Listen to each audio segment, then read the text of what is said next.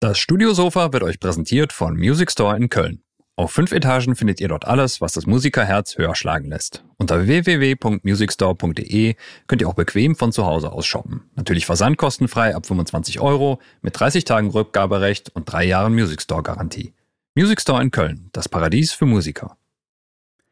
Ja, und es gerät gerade so ein bisschen in Vergessenheit, dass die Menschen in der Ukraine auch weiterhin unsere Hilfe brauchen und deshalb nochmal hier der Spendenaufruf. Äh, ja, unter www.spendenkonto-nothilfe.de haben sich 23 deutsche Hilfsorganisationen zusammengetan und dort könnt ihr auch weiterhin spenden, also helft, wo ihr könnt.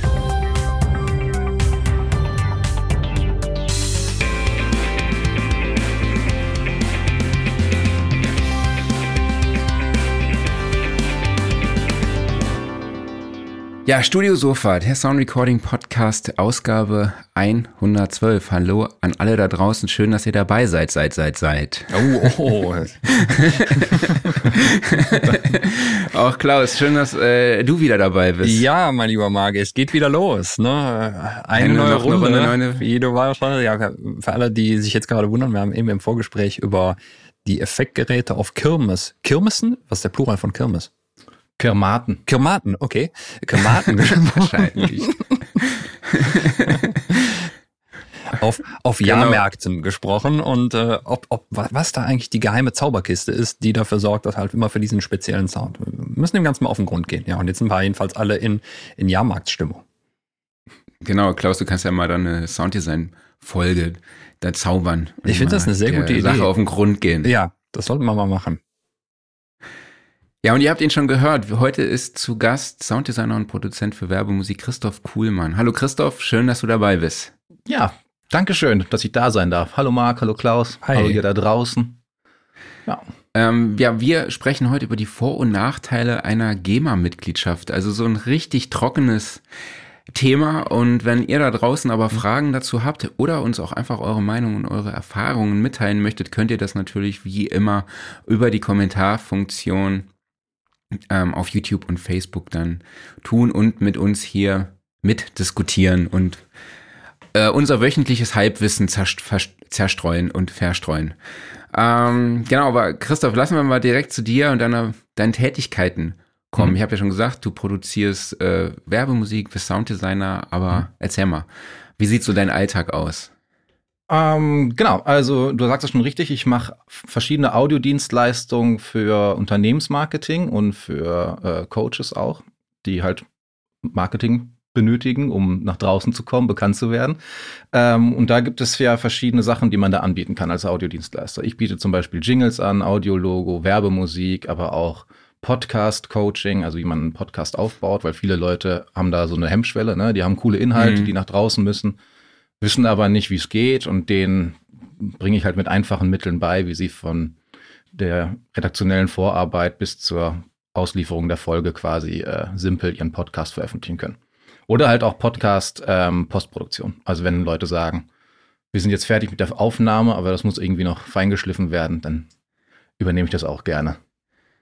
Ja, das ist echt ein Thema, was immer noch sehr, sehr gefragt ist. Also ich bin Total. auch, ähm, ich werde oft gefragt, ja, was, brauche ich denn so für meinen Podcast und so. Ja. Und äh, die, den meisten muss man dann halt erstmal erklären, dass äh, das natürlich ganz auf die Anwendung einfach ankommt, ne? auf die Interviewsituation, auf das ganze Konzept des Podcasts, dass es nicht so ein Setup gibt, was irgendwie alle nutzen genau, können. Es gibt, Natürlich da, kein, es gibt da keine Goldlösung. Ne? Es mhm. gibt, wie du schon sagst, genau. das muss man auf jede einzelne Situation eingehen. Ist es ein Dialog oder ein ganzes Gruppengespräch ja. oder in was für Räumlichkeiten findet statt, in der Turnhalle oder im Wohnzimmer oder ist es alles komplett remote und sowas. Da gibt's halt, äh, muss man auf die individuellen Gegebenheiten an, sich anschauen und dann darauf ein cooles Konzept bauen. Ja, aber das ist eine sehr gute Überleitung. Ich muss noch gerade ein bisschen Eigenwerbung an der Stelle für ein Schwestermagazin von uns machen, nämlich die W&V, die Werben und Verkaufen. Die haben am 11. Mai den Podcast Day 2022. Unter anderem darf ich da auch als Gast dabei sein und mhm. referieren über die Technik im, im Podcast. Also Infos findet ihr unter w&v.de De und ich habe auch noch ein Ticket zu verlosen. Also einfach mal bei Interesse an redaktion.soundrecording.de schreiben und sagen, ich will dabei sein und dann äh, schicke ich euch den Code zu einem Gratisticket. Der Klausi, der ist auch schon dabei. Jawohl. Unter dem, der, aber der hat es auch nötig. Ja, der muss hat wissen, wie, hat er. der muss irgendwann mal lernen, wie so ein Podcast wie, wie, funktioniert. wie geht das denn? Geht das, der immer hier so rumsitzt und hier so vor sich schön babbelt. Genau, was ich auch ganz spannend fand in deinem Werdegang, du hast auch ein Praktikum gemacht bei RTL und auch, glaube ich, bei Konstantin Film. Genau, ich war beim Musikverlag von Konstantin Film, der Konstantin Music, habe da ähm, schwer, also mein Schwerpunkt war da die Musikbetreuung und Beratung für eine Serie, die die produziert haben ähm, oder immer noch produzieren. Ähm, und genau, da habe ich so ein bisschen was über ja, Urheberrechte, Nutzungsrechte, Musikberatung. Also Musikberatung ist ja nicht nur, ich rate euch dazu, dieses Lied zu nehmen, sondern Musikberatung ist ja auch die rechtliche Klärung, also ähm, äh, mit den Verlagen zusammenarbeiten, mit den Plattenfirmen zusammenarbeiten, mit dem Urheber selbst oft. Ne? So, und Ja, ja, das war ganz cool und witzig. Ja, und äh, bei RTL habe ich meine Ausbildung gemacht. Zum, also habe ich eine Ausbildung zum Mediengestalter gemacht. Ach, da cool. auch in dem äh, im Marketingbereich tatsächlich. Also Trailerproduktion, äh, Werbe, Sonderwerbeform und sowas. Genau. Gibt es ja was, was du sagst, ja, das hat mir besonders gut auch geholfen, auch für jetzt deine aktuellen Tätigkeiten? Mm, Dadurch, dass du mit verschiedenen Producern arbeitest, lernst du auch verschiedene Arten Menschen kennen. Das hilft dir dann sp- später, wenn du, äh, wenn du selbstständig bist, verschiedene Kunden einordnen zu können. Ne? So, okay, der legt darauf Wert, der legt darauf Wert, der tickt so, der tickt so, dem muss man das so servieren, dem muss man das so servieren oder ähm, damit die das ja greifen können oder damit die es verstehen. Ähm, und gerade auch verstehen habe ich gemerkt, dass viele Leute nicht wissen, wie sie ähm, äh, Sachen auf der Audioebene erklären sollen. Also Mhm. sie möchten das irgendwie heller haben oder das irgendwie dunkler und sie wissen ja nicht, also zu Recht, ne? also würde mich einer, würde mich ein Grafiker fragen, was meine Änderungswünsche wären, wäre das auch nur sehr abstrakte Sachen, die ich da deuten würde. Aber ähm, äh, und da lernt man auch diese abstrakten Wörter wie heller, dunkler, mehr Ja. Schwung, aber Mhm. doch seriös, ähm, dass, dass man das irgendwie einzuordnen weiß und zumindest eine grobe Ahnung hat, in welche Richtung man da äh, sich hin orientieren muss. Ja, ich glaube, Marketingmenschen äh, drücken sich da dann auch einfach anders aus, Mhm. ne? Und dann muss man das so ein, muss man sich irgendwie so ein Übersetzungs, so ein Übersetzer anlegen. So ein- Ja, so ein genau. Wörterbuch. Ja, zumal oft auch, kommt immer drauf an, auf die Konstellation, aber manchmal ist zwischen dir und dem Kunden, also mir als Sounddesigner und dem Kunden, ja auch noch eine Agentur zwischengeschaltet. Mhm. Dann sagt der Kunde, er wünscht sich das und das. Der Agenturmensch denkt sich, ah, okay, das muss das und das bedeuten, das gebe ich mal so weiter. Mhm. Und dann bekomme ich quasi äh, ja, die stille Post über drei Ecken, wie ich was ändern soll. Und dann muss es wieder die Hierarchie hochgehen und wieder zurück. Das kann manchmal ein bisschen, das kann manchmal ein bisschen ermüdend sein. Deswegen wünscht es sich eigentlich immer direkte Kommunikation mit den Kunden zu haben, weil es einfach der schnellste Weg ist und deswegen natürlich auch letzten Ja. Endes der kostenbeste. Stimme ich ne? dir zu. Ja. Und du arbeit, also arbeitest du von zu Hause aus? Hast du bei dir so zu Hause ein, Homestudio eingerichtet? Ja, ich arbeite von zu Hause aus. Ähm, eigentlich hätte sich das, hätte ich eigentlich schon ein Studio haben sollen, aber dadurch, dass äh, ich während äh, der ersten, des ersten Lockdowns ähm, gegründet habe, hat sich das mit der Immobiliensuche ein bisschen äh, erschwert. Damals war ich auch noch in Köln, jetzt bin ich umgezogen ähm, aufs Land und da wollte ich das eigentlich auch machen, mir einen Raum suchen, aber das hat sich noch nicht ergeben. Das plane ich für nächstes Jahr ein, da ein richtiges ähm, außenstehendes Studio zu haben. Ah, du hast in Köln gelebt? Wusste ich Mhm. gar nicht. Ja. Wo, wo lebst du jetzt? Porta Westfalica, das Oh, ist äh, ah, an der Weser. Nicht schlecht. Und äh, man sieht auch, du bist ganz gut ausgestattet mit Instrumenten. Also im Hintergrund sieht man diverse Gitarren, äh, Ja. Bassgitarre. Und äh, was mich noch interessiert, steht da ein Plattenspieler im Hintergrund? Ja, Ja. äh, das ist eine ganz witzige Story. Ich habe neulich überlegt, ah, du hast doch jetzt ein Gewerbe angemeldet.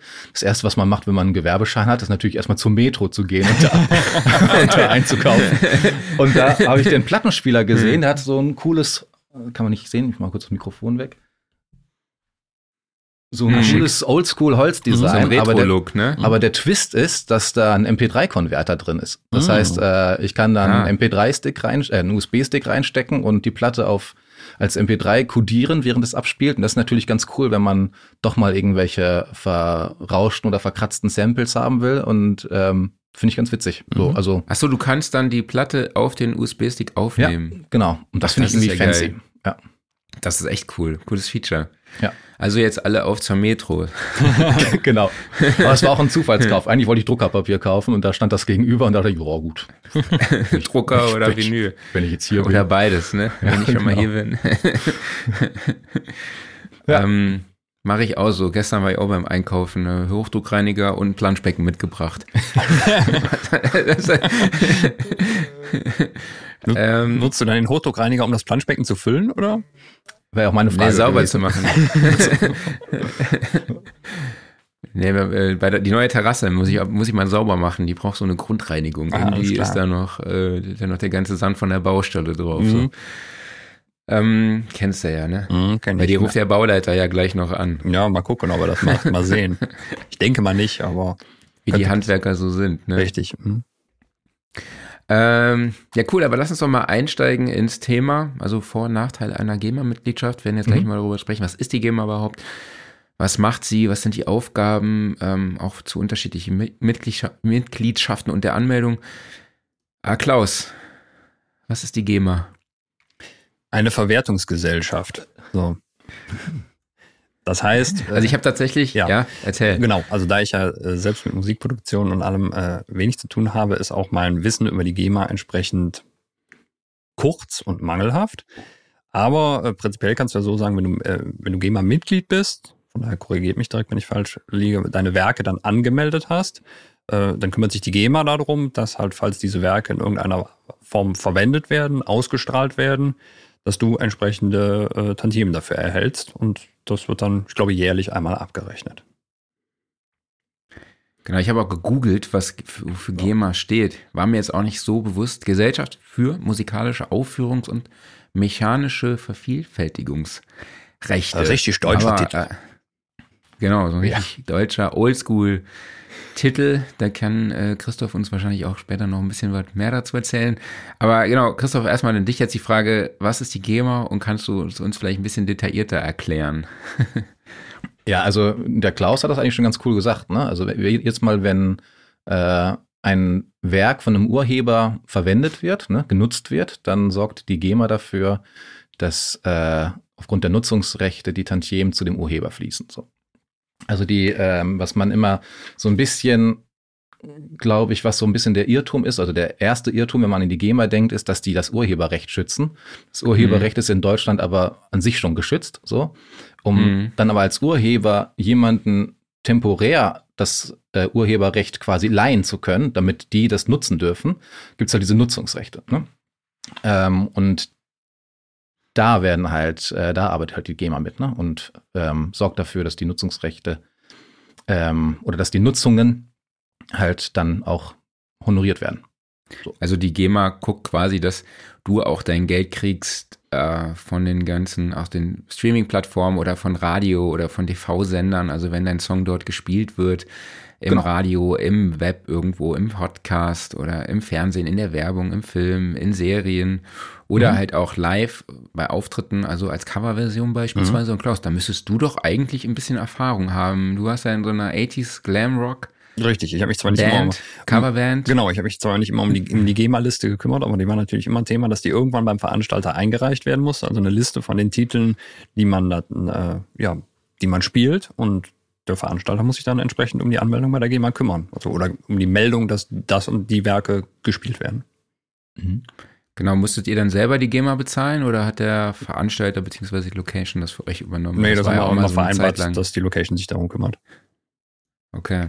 Ich glaube, es ist auch immer der Veranstalter. Ne? Also äh, wenn du als Band natürlich einen Auftritt veranstaltest, dann musst du es selber machen. Mhm. Aber ich glaube, letzten Endes ist es der Veranstalter, weil der ja auch ähm, äh, das direkte Einkommen bekommt durch die Eintrittspreise oder was auch immer. Ne? Mhm. So. Mhm. Ähm, und deswegen ist es der Veranstalter. Ja, es gab dann immer so ein paar Veranstalter, die versuchten, das dann so ein bisschen hintenrum wieder so Bisschen. zurück zu Mhm. mauscheln, aber nee.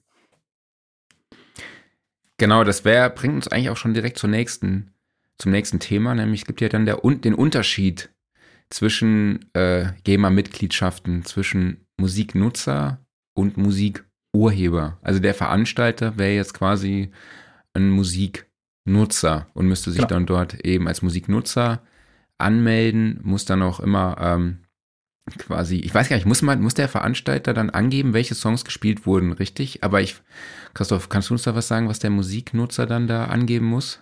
Ähm, ich glaube, dafür sind ja die GEMA-Listen da, ne? die halt die Akteure abspielen, damit mhm. es eigentlich zurückverfolgbar ist, welche Titel ges gespielt wurden, damit halt die ähm, äh, das Geld, was von dem Veranstalter an die GEMA gezahlt wurde, dann mhm. die richtigen Leute trifft. so. Ähm, ob das in der Praxis wirklich so äh, wirklich funktioniert, weiß ich nicht. Also ich habe zum Beispiel in Köln auch in einer, äh, in einer Karnevalsband gespielt und da würde ich behaupten, haben nicht alle Leute immer ihre GEMA-Listen abgegeben. So. Ja. Und weiß ich nicht, ich, ich glaube auch manche Veranstalter waren da nicht so hinterher. Ähm, okay. Aber ja, das weiß ich auch nicht. Letzten Endes müssen die Veranstalter ja nach, nagelt mich nicht fest, aber ich glaube nach Personenzahl und Eintrittshöhe ähm, GEMA-Gebühren bezahlen, ne? mhm. ähm, bei der Anmeldung der Veranstaltung. Ähm, und da aus diesem Pot soll dann eigentlich anhand der GEMA-Listen eine faire Ausschüttung an die jeweiligen Urheber gehen. Ja, ich glaube, genau, du hast schon angesprochen, es geht um die äh, Anzahl der, der Zuschauer oder der Teilnehmer oder der Gäste bei der Veranstaltung. Es kommt auch darauf an, wie laut die Musik gespielt wird. Also Ach, echt? ob Achso, ob es begleitende zum, Musik ist oder genau, okay. ob begleitende Musik ist oder ob es halt Musik zum zum Tanzen ist mhm. oder so, ne? Ob okay. die Musik das das Main Event ist oder ob sie halt nur im Hintergrund. Also wie in einer Kneipe, nur im Hintergrund irgendwie so ein bisschen Gedaddel. Genau, und ich glaube, da gibt es dann so einen monatlichen Betrag auch für mhm. solche, aber da glaube ich jetzt auch nicht, dass jede Kneipe dann da hingeht und sagt, äh, der und der Song lief jetzt irgendwie bei uns im letzten Monat im Hintergrund so. Ich kann mir vorstellen, dass wenn das dann nicht wirklich, äh, also gerade in einer Kneipe, wo ja kein, ja, wo ja kein, wo ja kein Auftritt stattfindet, also eine mhm. äh, musikalische Aufführung, ne? sondern tatsächlich nur eine GEMA-Pauschale bezahlt wird dafür dann, dass da eben GEMA-Material abgespielt wird. So und dann, ja.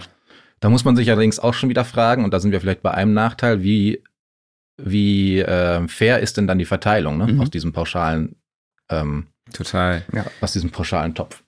Da können wir ja ähm, auch später noch mal kurz drauf eingehen.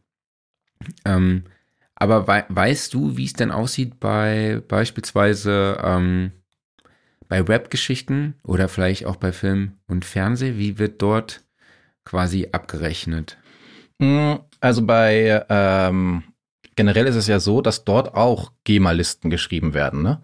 Mhm. Und also da wird ein Format produziert und da ist, keine Ahnung, sind drei Titel drin und diese drei Titel werden der GEMA auch genannt. Welche drei Titel da sind, wie lang die gespielt werden und ähm, auch, ob die ähm, redaktionell benutzt werden, also ob die, ähm, ich sag mal, ähm, wie heißt das, ob die äh, vom Bild erklärt werden. Das mhm. heißt, das Radio läuft und der Titel ähm, und ein Titel wird da abgespielt einfach in irgendeiner mhm. Soap oder sowas mhm. läuft im Hintergrund das Radio oder ob es ja. wirklich dafür benutzt wird, ähm, äh, ob, ob dieser Titel aktiv quasi gezeigt wird, wie bei einer, wie bei einer Live, ähm, Ach so, beim okay. Live-Konzert mhm. oder sowas da drin, ne? So. Okay. Und ähm, auch noch, ob der Titel zum Beispiel zum Vorspann gehört. Das ist auch nochmal ein Unterschied, weil da ist der, ist die Musik ja nicht, also nicht redaktionell eingeplant, mhm. sondern tatsächlich ähm, gehört zu dem Produkt, ne? Zu dem, zu dem, mhm. ja, zu der musikalischen Klammer und wird dann nochmal anders verrechnet. Und da wird dann wahrscheinlich auch angegeben, wo ähm, quasi die Serie überall zu sehen ist, ob sie halt im genau. Fernsehen zu sehen ist, online oder. Ja, und das kann natürlich jetzt gerade, ähm, nehmen wir mal irgendwie eine deutsche Serie, die meinetwegen auf RTL läuft oder sowas, ne? Und äh, da ist natürlich auch ein Vorteil der GEMA, um darauf mal anzukommen. Ähm, wenn du dafür komponierst, ne, mhm. ist es natürlich eigentlich schon ziemlich gut in der GEMA zu sein, weil die hat ein Auge darauf, wo wird das alles nochmal verwertet. Ne? Mhm, ja. äh, ähm, ähm, also Verwertung heißt, auf welchem Medium wird das alles eingesetzt. Ne? Mhm. Ähm, genau, und wenn das im Fernsehen läuft, ist eine Verwertung. Das kann später nochmal auf einer, keine Ahnung, auf die Serie gibt's auf einer DVD zu kaufen oder Blu-ray. Ne? Das ist eine zweite Verwertung, da ist deine Musik dann zu hören. Dann gibt's noch, ähm, Ahnung, das ist im Stream zu hören. Und dann gibt's noch ähm, von der Soap die schönsten Melodien auf CD. So. und, ähm, und darüber wirklich einen Überblick zu bekommen als äh, Urheber und einen Überblick zu halten, ist natürlich ziemlich kompliziert. Und mhm. dafür ist die GEMA dann ja auch da. Ne? Die sagt dann, okay, mhm. wir haben das alles auf dem Schirm, das wurde uns alles so gemeldet und deswegen können wir das aufschlüsseln nach den Verwertungsschlüsseln, die ähm, die GEMA da ansetzt und das dem ähm, Urheber halt äh, ja, ja. honorieren. Ja, die verfolgen ja auch die Tonträgervervielfältigung halt auch, ne? Und man genau. bei der, wenn man so einen Song bei der GEMA dann halt auch eben anmeldet, dann muss, kann man oder muss man sogar so ein ISRC oder die IWRC-Nummer angeben, die entweder das Label oder halt auch die Online-Plattform angibt. Aber ich kann hier noch was erzählen zum Podcast-Jingle. Ähm, den wollte ich mal anmelden und da muss man dann halt auch wirklich angeben, ja, wie lang ist der Jingle ähm, und wird, wie groß ist der Anteil des Jingles, der übersprochen wird und wie hoch ist der Anteil halt eben, der nicht übersprochen wird. Denn je mhm. nachdem sieht die Ausschüttung auch wieder anders aus. Also es ist schon echt wirklich ein sehr, sehr, sind sehr, sehr komplexe mhm. Ausschüttungsmodelle auf jeden Fall. Ja. Aber und ähm, als ich vor ein paar Jahren mich über, als ich den Gedanken gefasst habe, ich möchte mich selbstständig machen, auch gerade im Podcast-Bereich, da habe ich mich auch damit beschäftigt in der GEMA und da war es zum Beispiel noch komplett anders. Also ich habe gestern noch mal reingeschaut als Vorbereitung hier, wie die Podcast-Verteilung ist. Und ich glaube, so vor fünf Jahren war es sogar so, es gibt einfach eine Pauschale pro Podcast, weil mhm. da noch nicht so das System ausgearbeitet war. Ja. Ähm, Genau, und das ist ganz spannend. Genau, du hast recht, ja, der, beim Podcast wird geguckt, wie viele Minuten abgespielt werden, ne? Und zwar nicht pro Episode, sondern äh, auf den Gesamtpodcast gesehen. Ne? Das heißt, es wird jeden Monat geschaut, wie viel Musik ähm, gibt es im Durchschnitt auf abrufbaren Episoden, so, wie viele mhm, Minuten genau. davon und dann plus die neuen, äh, die, die, neuen Minuten aus dem neuen Monat. So, ne? Das addiert und dann geguckt, genau was du gesagt hast, ist da Sprecher drüber oder nicht. Ich glaube, dann eine ohne Sprecher ist es quasi, wird dieser Minutenpreis komplett aufgerufen und mit Sprecher drüber ist es halbiert oder sowas. Genau. Und, genau. Ähm, und das wird dann halt äh, summiert und jeden Monat dann bezahlt von dem Podcast-Betreibenden. Und ich glaube, die, nee, was noch dazu kommt, ist noch die Zuschauerzahl, äh, Zuhörerzahl. Genau, die also, Zuschauerzahl, die Plays pro Monat ist dann mhm. auch abhängig. Ich glaube, genau. ich habe es mal ausgerechnet. Ähm, ich würde so um die 50, 60 Euro pro Jahr bekommen für den, für den, für den Jingle. Da muss der Verlag, muss jetzt äh, die GEMA für mich dann bezahlen. Die, die 50 Euro im Jahr bezahlen, damit ich die kriege. äh, genau, jetzt haben wir, ähm, wir haben es jetzt so ein bisschen vermischt, aber dann gibt es natürlich halt auch noch die Mitgliedschaft für die Musikurheber, mhm. also auch für den Komponisten und eben für den, äh, ja, auch für den Textdichter. Mhm. Mhm. Ähm, genau, Kosten habe ich mal jetzt hier mal nochmal rausgeschrieben für die Mitgliedschaft sind äh, der Jahresbeitrag bei der GEMA kostet 50 Euro. Die habe ich jetzt quasi mit meinem Jingle äh, abgedeckt. Hast du schon wieder drin?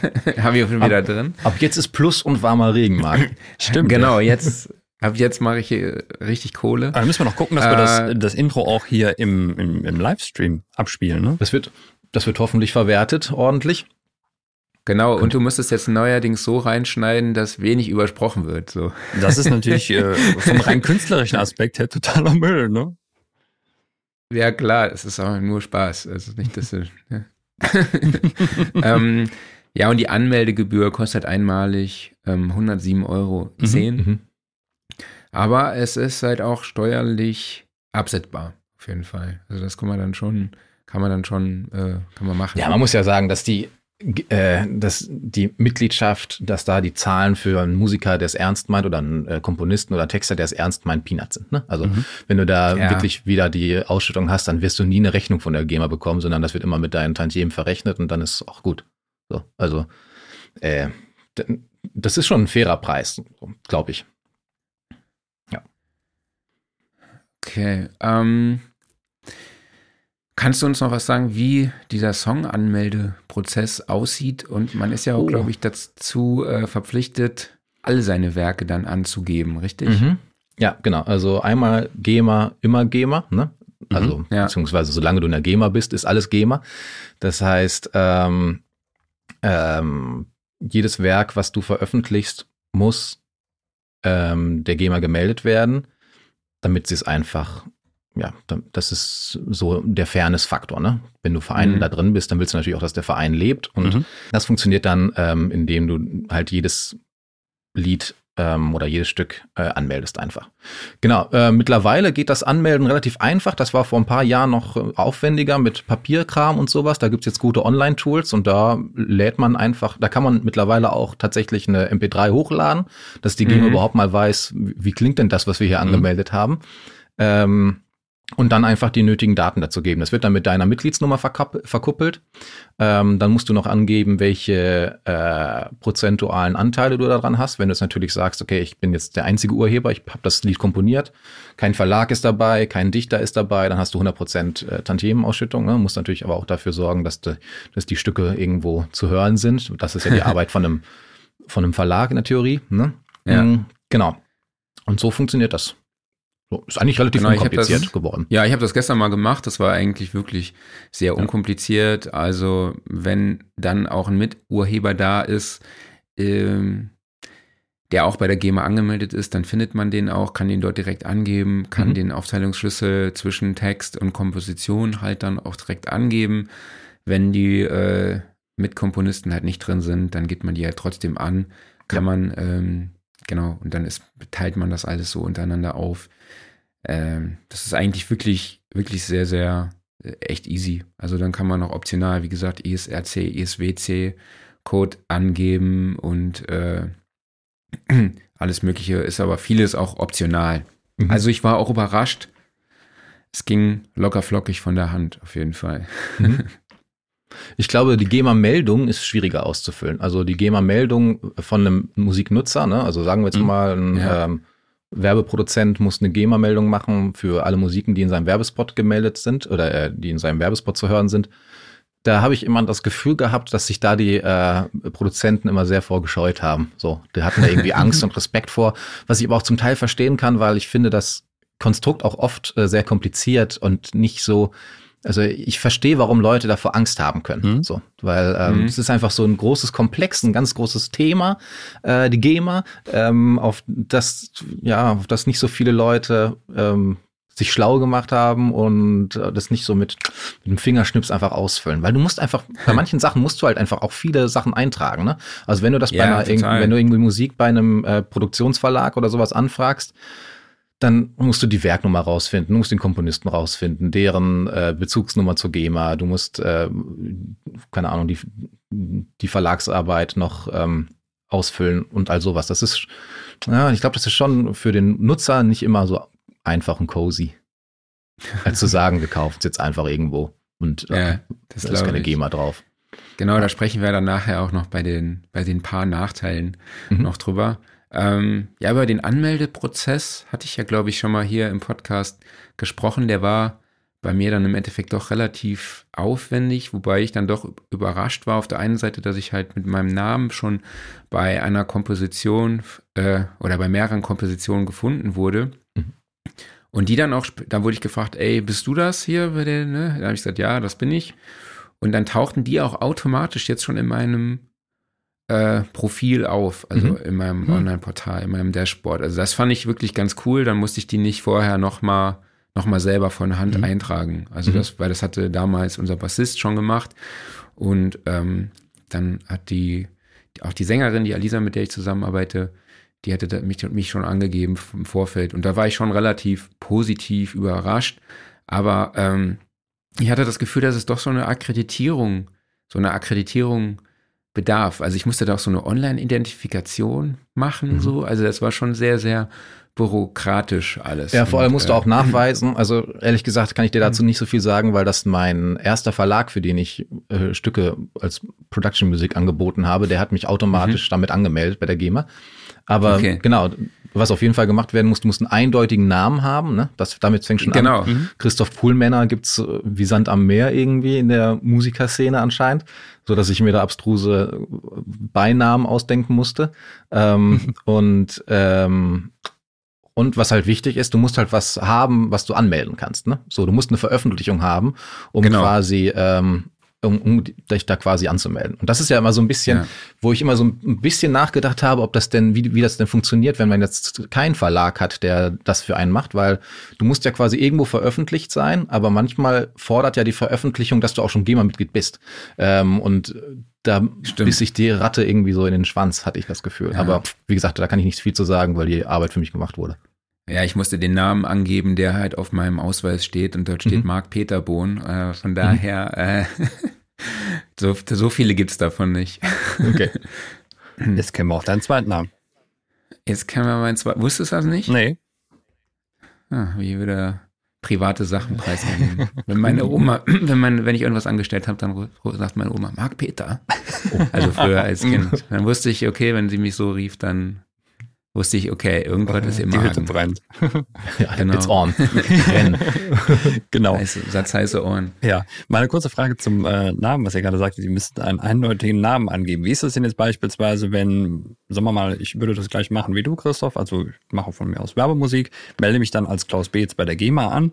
Jetzt mache ich aber mhm. auch gleichzeitig noch irgendein EDM-Projekt und nenne mich irgendwie DJ Supermucke oder sowas und melde darüber entsprechend ein Werk an. Muss ich das dann das auch? Ist ja dein, das ist ja dein hm? Künstlername, ne? Mhm. Das ist dein Künstlername als, ähm, ja, als Akt, sage ich mal. Ne? Mhm. Ne? Ähm, aber dein Name als Komponist dürfte ja der gleiche bleiben. Also es ist quasi ja. eher so, ein, so eine Art Username, kann man sagen, für, für Nee, mhm. eigentlich soll es dein äh, echter Name sein. Aber es gibt auch mhm. die Möglichkeit, sich Synonyme aufzubauen. Ne? Mhm. So. Aber das fand ich immer zu äh, konstruiert, dass ich da ich weiß zum Beispiel, ja. Stefan Raab hatte ganz viele Synonyme, mhm, wenn, er, also, wenn er seine, genau, wenn er so seine Schlagermucke genau, gemacht hat, hat er unter Alf Igel da mhm. gearbeitet zum Beispiel, genau. Ähm, äh, letzten Endes habe ich mir mal erklären lassen, kannst du aber die ganzen Synonyme auch auf ein Endkonto quasi laufen lassen. Mhm. Also die Synonyme gibt's, aber ja. die laufen dann zurück auf eine ja. Nummer. Aber also ich durfte zum Beispiel nicht meinen äh, Passnamen angeben, weil es den halt schon gab. Und Ach, okay. das äh, gab Verwirrung. Ach so, mhm. krass. Ja, und weil meine Eltern mich früher mal Kiki genannt haben, habe ich mich unter Christoph Kiki Kuhlmann bei der GEMA angemeldet. Geil, alles klar. Ja. Mega. Da kam ja, auch die Rückmeldung, Kiki, so denn Frauenname. Da habe ich gesagt, ja, pff, ich mich nicht ausgesucht. Egal. Nicht ausgesucht. Ja. Also quasi ist ja. der, der, der Name, den du zur Anmeldung verwendest, ist dann halt zur eindeutigen Identifizierung, also im Endeffekt wie eine Art ID dann. Und was genau. du dann für tatsächliche Künstler oder Projektnamen dann damit verknüpfst wiederum, das ist dir dann überlassen. Ja, du kannst ja als Urheber tausend Bands genau. haben ne, und mhm. dich da irgendwie äh, verschieden titulieren, ja. wie, wie lustig bist. Aber äh, der GEMA geht es darum, dass du eindeutig zuordner bist, äh, zuort, dass du eindeutig erkannt wirst. Alles klar. Jo, dann unterbrechen wir die Sendung wieder für eine kleine Werbepause. Ähm, Studioszene 2022 findet am 30. und 31. August im Rosengarten in Mannheim statt. Und aktuell gibt's immer noch dieses eine Early Bird Ticket. Es ist immer noch da? Äh, es ist immer noch da Wahnsinn. für 149 Euro. Mhm.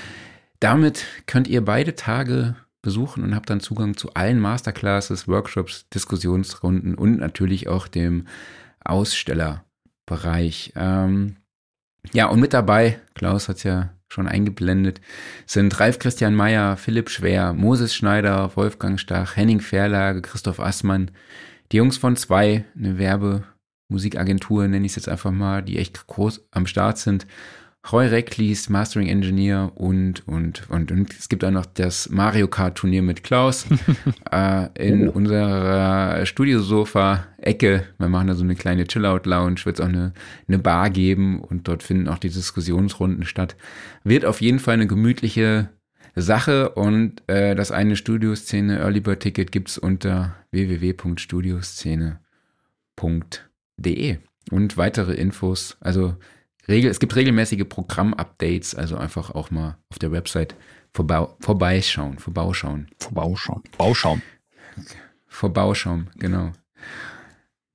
Okay, ähm, sprechen wir mal so ein bisschen über die Vorteile. Wir haben ja schon gesagt, so man muss jetzt nicht irgendwie selber rausfinden, wo man überall läuft. Das heißt also mhm. irgendwie, man muss nicht gucken, okay, wie viele Plays habe ich auf Spotify, auf YouTube und ähm, wie oft lief ich im Radio und im Fernsehen und sonst wo. Ähm, aber mal eine andere Frage, was wäre denn die Alternative dazu? Und mhm. kannst du vielleicht uns sagen, wie du das machst? Weil du bist ja kein Mitglied mehr. genau, ich bin seit Anfang dieses Jahres kein Mitglied mehr.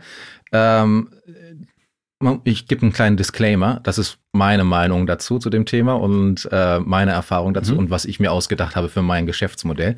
Und ich finde halt, ähm, dass gerade äh, alles, was online betrifft, also Podcast, YouTube, Streamingdienste, dass da die GEMA noch nicht so arbeitet, wie sie arbeiten könnte. Ähm, und gerade im Hinblick auf, was ich nächstes Jahr anfangen möchte, äh, den Gaming-Bereich, also Komposition mhm. für Games, da ist es sogar eher hinderlich. Da gibt es auch verschiedene Meinungen. Manche sagen, du kannst GEMA-Mitglied sein und Musik dafür anbieten, aber manche Developer sagen auf keinen Fall GEMA-Musik, äh, sondern GEMA-freie Musik und dann mit höheren Buyouts.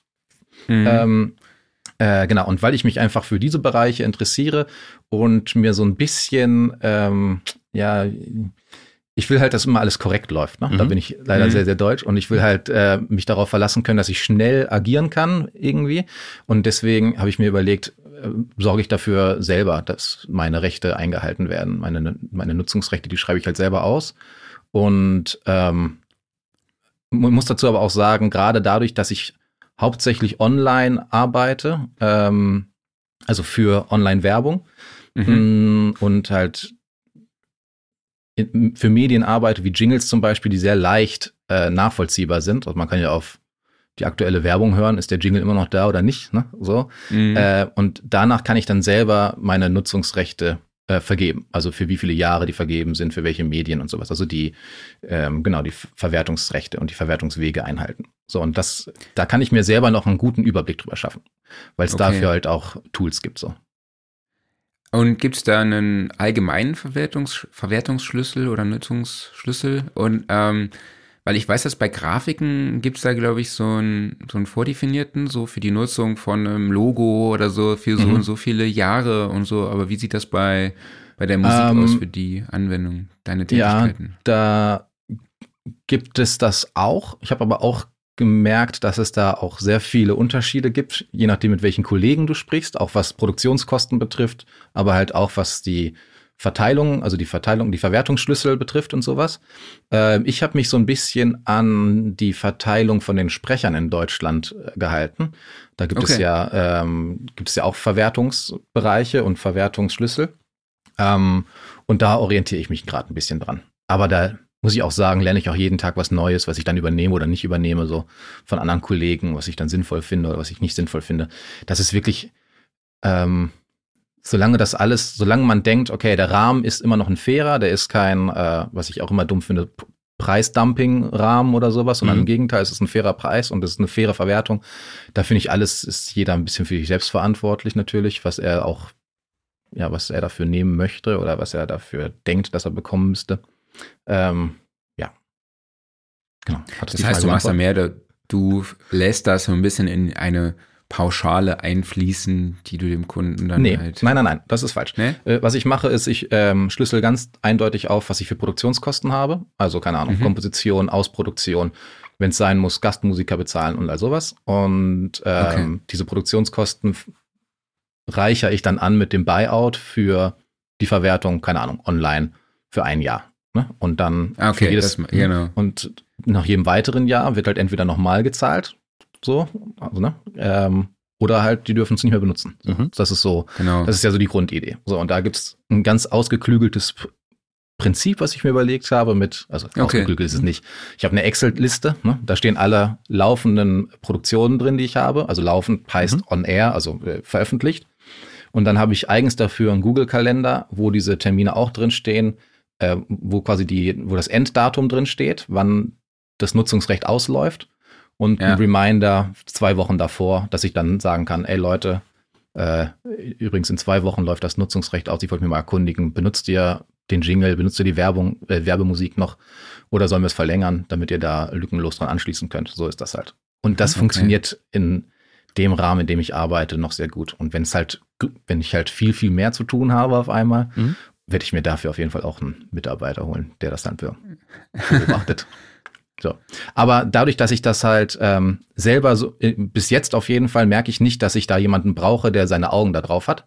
So, ähm, ähm, weil ich das selber noch sehr gut nachvollziehen kann. Mhm. Und deswegen okay. habe ich diesen Schritt gepaart mit dem Gedanken, ich möchte allen Leuten Musik anbieten können und muss nicht jedes Mal äh, GEMA erwähnen oder laufe Gefahr, dass die GEMA sich meldet. Ne? Ja. Ähm, äh, deswegen habe ich das, diesen Schritt gemacht. Das war übrigens der zweite Schritt. Soll ich dazu noch erzählen, was der erste Schritt war? Gerne. Klar. Okay, der erste Schritt war, es gibt die Möglichkeit bei der GEMA sich zu melden und sagen, in meinem Berechtigungsvertrag, also das ist der Vertrag, den du mit der GEMA hast, mhm. sind alle Punkte aufgeschlüsselt, alle Verwertungsgebiete. So, und du kannst, dazu würde ich mir einen, äh, einen Medienanwalt noch dazu holen, der einfach davon mehr Ahnung hat, weil das ist ziemlich vertragsdeutsch da alles, ne? Mhm. Ähm, mhm. Kannst du sagen, ich möchte, dass du, äh, dass die GEMA meine Rechte nicht für den Bereich äh, Fernsehwerbung zum Beispiel wahrnimmt. So, mhm. dann bist du selber ah, okay. dafür verantwortlich, dass du, dass wenn das in der Fernsehwerbung läuft, du selber darauf ein Auge hast. Ne? Das ist natürlich viel zu kompliziert. Also wäre ich jetzt, wäre ich Filmkomponist oder sowas, wäre ich auf jeden Fall bei der GEMA. Keine, mhm. gar keine Frage. Ähm, genau, und ähm, du kannst dich halt rausstreichen lassen aus diesem Berechtigungsvertrag, äh, also aus den verschiedenen Verwertungsgebieten. Das fand ich am Anfang ganz cool, weil ich dachte, das ist die, äh, das Beste von beiden Welten. Mhm. Aber dann habe ich gemerkt, ähm, Erstens habe ich Angst davor gehabt, dass obwohl ich für einen Bereich komponiere, den ich rausgestrichen habe, dass ich trotzdem der GEMA erklären muss, dass es für diesen Bereich gemacht ist. Mhm. So. Ähm, und okay. das ist mir, das war mir im Vorfeld viel zu viel äh, Chaos schon in meinem Kopf, weil ich dachte, ah, das könnte, alles nur könnte, ne? Mhm. noch, nicht, noch nicht mal bewiesen, kann ich nicht beweisen. Äh, das könnte bürokratisches Problemchen werden, dann möchte ich lieber Tabula Rasa haben. Ich mhm. wusste, für Fernsehen mache ich erstmal in nächster Zeit nichts und äh, die Lieder von mir oder Stücke, die da irgendwelchen äh, Production Libraries sind, die werden jetzt auch nicht so abgerufen, dass ich das, dass es mir weh tut, wenn ich da jetzt äh, nicht mehr die äh, GEMA habe, die mir das Geld dafür gibt, ne? Ähm, deswegen bin ich dann den ultimativen Schritt gegangen, habe gesagt, ich möchte hier einen Cut machen, damit ich ähm, ja, in meinem Gebiet, in dem ich arbeite, freie Hand habe und mhm. selber bestimmen kann, ähm, wie meine Musik benutzt wird. Okay. Aber das hieße theoretisch, ähm, äh, das hieße also jetzt gerade, wenn du dich zum Beispiel auf das Thema Gaming fokussieren möchtest, äh, mhm. es gäbe die Möglichkeit zu sagen, okay, ich, ich melde die Werke zwar an bei der ja. GEMA, aber ich sage, sie sollen bitte nicht äh, verwertet mhm. werden von der GEMA. Nee, ich mhm. glaube, es läuft anders. Ich glaube, es läuft so, dass ähm, du dann einfach dem Kunden sagst, ich bin bei der GEMA, aber mhm. Gaming ist da rausgestrichen. Mhm. Ne? Obwohl, muss ich gleich noch eine Anekdote zu erzählen.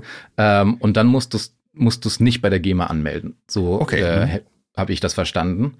Aber ähm, da habe ich ganz viele Kollegen, die im Gaming-Bereich komponieren, gefragt, ähm, letzten, Ende letzten Jahres. Und ich muss auch sagen, dass von denen auch grundsätzlich verschiedene Sachen ankamen. Also einer meinte zum okay. Beispiel, es ist gar nicht gut, in der GEMA zu sein, wenn du im Gaming-Bereich arbeitest. Eine andere Kollegin meinte dann, das ist total in Ordnung, lass dich da einfach rausstreichen.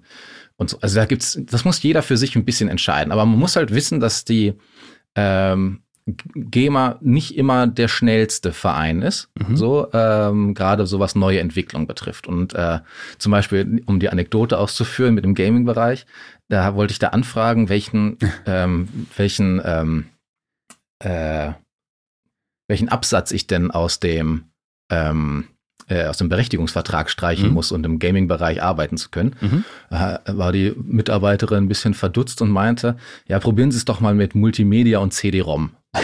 Und dann, äh, und dann, dann habe ich ähnlich wie ihr reagiert, weil mhm. Multimedia und CD-ROM habe ich seit Windows 95 mhm. nicht mehr gehört, irgendwie. ähm, aber ja, das, das, das ist ja auch, ähm, ja, ich will auch nicht die GEMA schlecht reden, die wird mhm. genug Arbeit haben und hat sie ja auch, ne? Die bekommt ja auch viel Kritik immer ab und aus eigenen Reihen und aus äh, Musik, Musiknutzungsreihen und sowas. Also die machen schon coole Sachen, aber halt nicht für alle. Ne? Man mhm. muss halt nicht, man muss nicht sagen, ja. okay, äh, das ist die Lösung für alle Komponisten. Muss es nicht sein, im Gegenteil. So. Ja. Und wenn du halt selber Kontrolle darüber haben kannst, wie deine Lieder genutzt werden, wie deine Stücke genutzt werden, ähm, ja, warum das nicht selber dann ist eine, eine Fehlerquelle dazwischen weniger. Ne? Mhm, ja. Potenzielle Fehlerquelle. Und als Musiker übernimmt das dann, also wenn du bei einem Verlag bist, würde ja das dann der Verlag quasi übernehmen oder weißt du, wie das dann Was meinst du läuft? Äh, also was, das was soll guckt, wo, wo die Musik überall läuft. Also ich meine, du kriegst ja auch theoretisch, wenn dein Song jetzt ähm, bei Spotify oder YouTube natürlich halt auch gespielt wird, mhm dann kriegst du ja dafür auch eigentlich GEMA. Mhm. Jetzt ist nur die Frage, wer übernimmt denn dann da die Kontrolle? So. Ja. Äh, bei Spotify kann ich dir das gar nicht genau sagen, ob es da überhaupt schon ein richtig solides System gibt. Ähm, aber der Verlag ist ja erstmal dafür verantwortlich, dass deine Lieder überhaupt publiziert werden irgendwo. Mhm. Ne? Also wenn da jemand sagt, ich möchte das Lied haben, melden die sich beim Verlag und sagen, dürfen wir das benutzen? Ähm, genau, und der Verlag hat mit Sicherheit äh, Tools, um nachzuvollziehen, zum Beispiel die GEMA-Anmeldung, ne? äh, wie und oft, wie oft das und wo das lief oder läuft. Ja. Ähm, und dieselben Informationen hat die GEMA aber auch. Der Verlag hat nur dann noch den Vorteil, dass er halt auch in der Ausschüttung äh, mit einbezogen wird. Ne? Okay. Also wenn du das Lied über einen Verlag laufen hast, ist der Verlag mit automatisch mit 40 bis 50 Prozent direkt drin im, ja. im Ausschüttungsding. Genau, wenn du es selber machst, dann kriegst du halt alles, aber äh, dann aber ist muss ja natürlich auch dafür sorgen, dass es äh, muss natürlich auch dafür sorgen, dass es irgendwo läuft, ne? Also so genau, ein Verlag. das ist natürlich äh, ja. genau. Aber ähm, dann wäre es ja eigentlich schon praktisch. Also ist schon dann ein Vorteil, in der GEMA zu sein, wenn man jetzt eigentlich das alles selber macht und noch guckt, dass der Song spielt und äh, gespielt wird und der Song ja. auch irgendwie gut, gut performt. Ja. Ne? Also für, für Musiker. Also genau, ich würde, so. ich würde sagen, für ähm, Musiker, die gleichzeitig die Urheber sind, ne, da muss man ja auch nochmal unterscheiden, weil wenn du jetzt nur der Schlagzeuger bist, der noch nie eine Note komponiert hat, äh, also einfach mal als Klischee, dann nützt dir die GEMA gar nichts. Ja, ne? so, ähm, Klar. Ähm, aber so für, ich würde behaupten, für Musiker, die ähm, Urheber sind, Live-Auftritte haben, CDs rausbringen oder Veröffentlichungen rausbringen oder sowas, da ist die GEMA total solide und arbeitet. Mhm. Ne? Äh, wie gesagt, für Filmkomponisten oder Werbekomponisten, die sehr viel fürs, für Fernsehen selber arbeiten, würde ich behaupten, ist es das Gleiche, weil die haben einfach keine irgendwann hast du da keine Kontrolle mehr drüber. Du weißt nicht, wann deine Serie irgendwann nochmal in einer B-Verwertung in Österreich läuft oder in Türkei schlecht übersetzt oder irgendwie sowas, ne? So und ja. ähm, äh, deswegen macht es da auf jeden Fall auch komplett Sinn. Ich sage immer, da, wo man es überschauen kann, wo man es selber einordnen kann und für sich sichern kann, da ist es gut. Vor allem hast du dann auch, also ich fand das Gefühl halt gut, aktiv äh, die Kontrolle zu haben mhm. über ähm, über die Ausschüttung und die, ähm, ja, über, über die Buyouts einfach. So. Ja. Ähm, deshalb ist ja auch eigentlich ratsam, als Producer oder so auch immer so ein bisschen ähm, GEMA-Anteile zu bekommen. Also entweder durch äh, Anteile am Text oder halt auch durch ja eine prägende Melodie einfach, ne, mhm. die so für die wichtig ist. Aber ähm, das bringt uns vielleicht auch schon, ich habe jetzt ein Thema, Klaus, ich hoffe, du bist jetzt nicht durcheinander. Nee, nee. Vielleicht ein Thema vorgezogen. Äh, so dieses GEMA versus YouTube versus Spotify. Ne? Also damals bei dieser ganzen äh, mhm. äh, YouTube-Geschichte, da wurde ja, ähm, ja, YouTube hat sich immer so ein bisschen als Opfer dargestellt und die GEMA war das Böse so, äh, so ungefähr. Aber eigentlich äh, will die GEMA ja was Gutes für den, für den Musiker. Mhm. Kannst du nochmal die Situation schildern und äh, wie du sie wahrgenommen hast? Ja, ich habe die natürlich als erstes wahrgenommen, der, als auf bei jedem dritten YouTube-Video auf einmal diese graue Maske mit dem äh, roten YouTube-Button zu sehen war, wo drauf mhm. stand, aufgrund von äh, keine Ahnung, Urheberrechtsverletzungen gegenüber ja. dem und dem Label oder Nutzungsrechtsverletzungen gegenüber der GEMA können wir dieses Video nicht abspielen. Ähm, ich glaube, das ist so tatsächlich so ein bisschen aus dem, ich glaube, das war so eine Trotzaktion von YouTube, ne? Mhm, so ja, einfach zu ja. sagen, okay, die Leute wollen nicht mit uns an einem Tisch sitzen oder wollen was komplett Unfaires ähm, oder was auch immer. Äh, deswegen sperren wir jetzt einfach alle Videos. Ist ja auch okay, so, ne? Kann, können die ja machen. Ähm, ja, ich. Mh, hm, ich behaupte einfach mal, dass dieses, äh, dass dieses GEMA-Konstrukt nicht immer schnell reagieren kann, weil mhm. ähm, ähm, die ganzen Satzungsänderungen und alle Sachen, die gemacht werden müssen, das läuft ja nur auf diesen Mitgliedervollversammlungen. Ne? Und da entscheiden ja alle Mitglieder, beziehungsweise alle, es gibt drei Stufen, ne? es gibt angeschlossene Mitglieder, ordentliche Mitglieder und äh, außerordentliche Mitglieder und ich glaube, die ordentlichen Mitglieder sind die höchsten und ich glaube, die haben äh, das Mitspracherecht. Ne? So, okay. Und ich glaube, deswegen stocken da auch viele Entscheidungen, weil das einfach so ein äh, großes Konstrukt ist. Mhm. Ähm, genau, ich glaube, um den äh, Nagel auf den Kopf zu treffen, denke ich einfach, dass da die GEMA nicht schnell genug mit YouTube kommuniziert hat, so oder mhm. generell den Online-Markt auf den Blick hatte und dass im Nachhinein natürlich solche Verhandlungen we äh, wesentlich schwieriger sind als äh, äh, wenn man das von Anfang an irgendwie geklärt hätte. Ne? So, jetzt muss man natürlich aber auch sagen, YouTube hätte das ja auch von vornherein sauber aufziehen können, sich bei der GEMA melden und sagen, wir haben da folgende Idee, wir wollen dieses Portal eröffnen. Oder wir merken, ab jetzt äh, gibt es ganz viele Musikvideos. Äh, äh, wie ist das denn in Deutschland mit der GEMA? So. Mhm. Da muss man kann ich ehrlich gesagt keine Seite beziehen, weil das ist, das ist zu, das ist ein komplexes Ding irgendwie da, wo viele Parteien und sehr viele Emotionen natürlich auch mitspielen. ähm, weil Geld, und, weil Geld eine Rolle spielt. Mhm. Ja, natürlich. So, aber ähm, ja, ich finde solche gerade alle Innovationen, die irgendwie Musik und äh, Ton zu tun haben, wird in Deutschland sehr, sehr spät erst mhm. bearbeitet von den richtigen Behörden. So, ne? So, denk mal an die erste MP3 zurück und wie lange es dann gedauert hat, bis die ersten äh, Plattenfirmen darauf reagiert haben. Und zwar oh, ja. so, dass die selber gesagt haben, jetzt machen wir halt selber MP3s und verkaufen die. Ja. Das hat gedauert und ach, ja, das ist leider so ein bisschen, ja, ich würde sagen, das ist ein, auch ein Landesproblem so. Mit neuen Medien, da sind ja immer alle mhm. kritisch, ne? So. Ja, es ist, äh, ja, es ist so Streaming-Plattformen, ne? So eine gewisse äh, ist ja auch immer wieder in Verruf geraten durch verschiedene mhm. Aktionen, aber vor allen Dingen halt auch durch ja, die Ausschüttung. Aber ähm, wir Aber haben ja auch im wenn wir über dieselbe reden, mit, gesprochen. Ja, wenn wir über dieselbe Plattform reden, wo immer regelmäßig ein Shitstorm ist, ne? aber interessanterweise auch immer von Musikern, die schon länger im Geschäft sind, ne? Mhm. die dann auf, ja, ja. die dann in einer Woche sagen, boah, diese Stream-Plattform ist doch das unfairste der Welt und im nächsten Post dann sagen, streamt unser Album, unser neues Album auf der Streaming-Plattform. Ja. Das finde ich dann immer schon so ein bisschen makaber. Aber äh, ja, ähm, ähm, na klar, Streaming-Plattform, ähm, äh, das haben die sich ja nicht ausgedacht, die Kurse und die Verteilungsschlüssel. Die müssen ja mit irgendjemandem gesprochen haben. Die haben ja keine Piraterie betrieben und gesagt, wir nehmen jetzt alle Musik auf der Welt, veröffentlichen die und geben dann so und so viel äh, Geld dem Urheber sondern die werden ja mit ja. irgendjemandem gesprochen haben, wahrscheinlich mit einer Plattenfirma oder einem Verlag, so. Auf die hat noch nie jemand geschimpft, ne, weil das sind ja die seit den 80ern die treuen Begleiter, aber die werden ja Verträge gemacht haben, ne? Und da würde ich auch ja, gerne ja. mal wirklich aufgeschlüsselt sehen, was bekommen die eigentlich? Mhm. Ja. Ähm, das würde mich ja mal interessieren. Also ich finde das immer, ich finde es cool, wenn man gegenüber neuen Technologien kritisch ist, aber man sollte auch nicht vergessen, ähm, wie funktionieren denn die alten Konzepte mit der neuen Technologie und war da funktionieren die fair? Haben die da gut verhandelt oder haben die da nur wirtschaftlich gehandelt und gesagt, wir wollen Geld haben und lass die Urheber doch schimpfen? Mhm. So, dann, ja. die schimpfen ja gegen die Streaming-Plattform, nicht gegen uns. Ja, also die GEMA-Ausschüttung kommt ja dann quasi noch on top, auch wenn es, also on top zu den Ausschüttungen von den Streaming-Plattformen oder eben na, mhm. durch die Verkäufe und so. Ähm, aber trotzdem wird sich natürlich beschwert, dass äh, ein Play sehr wenig Geld mhm. bringt, was ja auch definitiv so ist, ist ja auch nicht von der Hand zu weisen. Aber der Konsument spielt dabei ja auch eine gewisse Rolle. Ne? So, ja, ich meine, jetzt sind alle Leute bereit, plötzlich 15 Euro im Monat für äh, Musik auszugeben, ja. Und ähm, aber Klaus, warst du das früher? Äh, hast du 15 Euro bezahlt im Monat für Musik?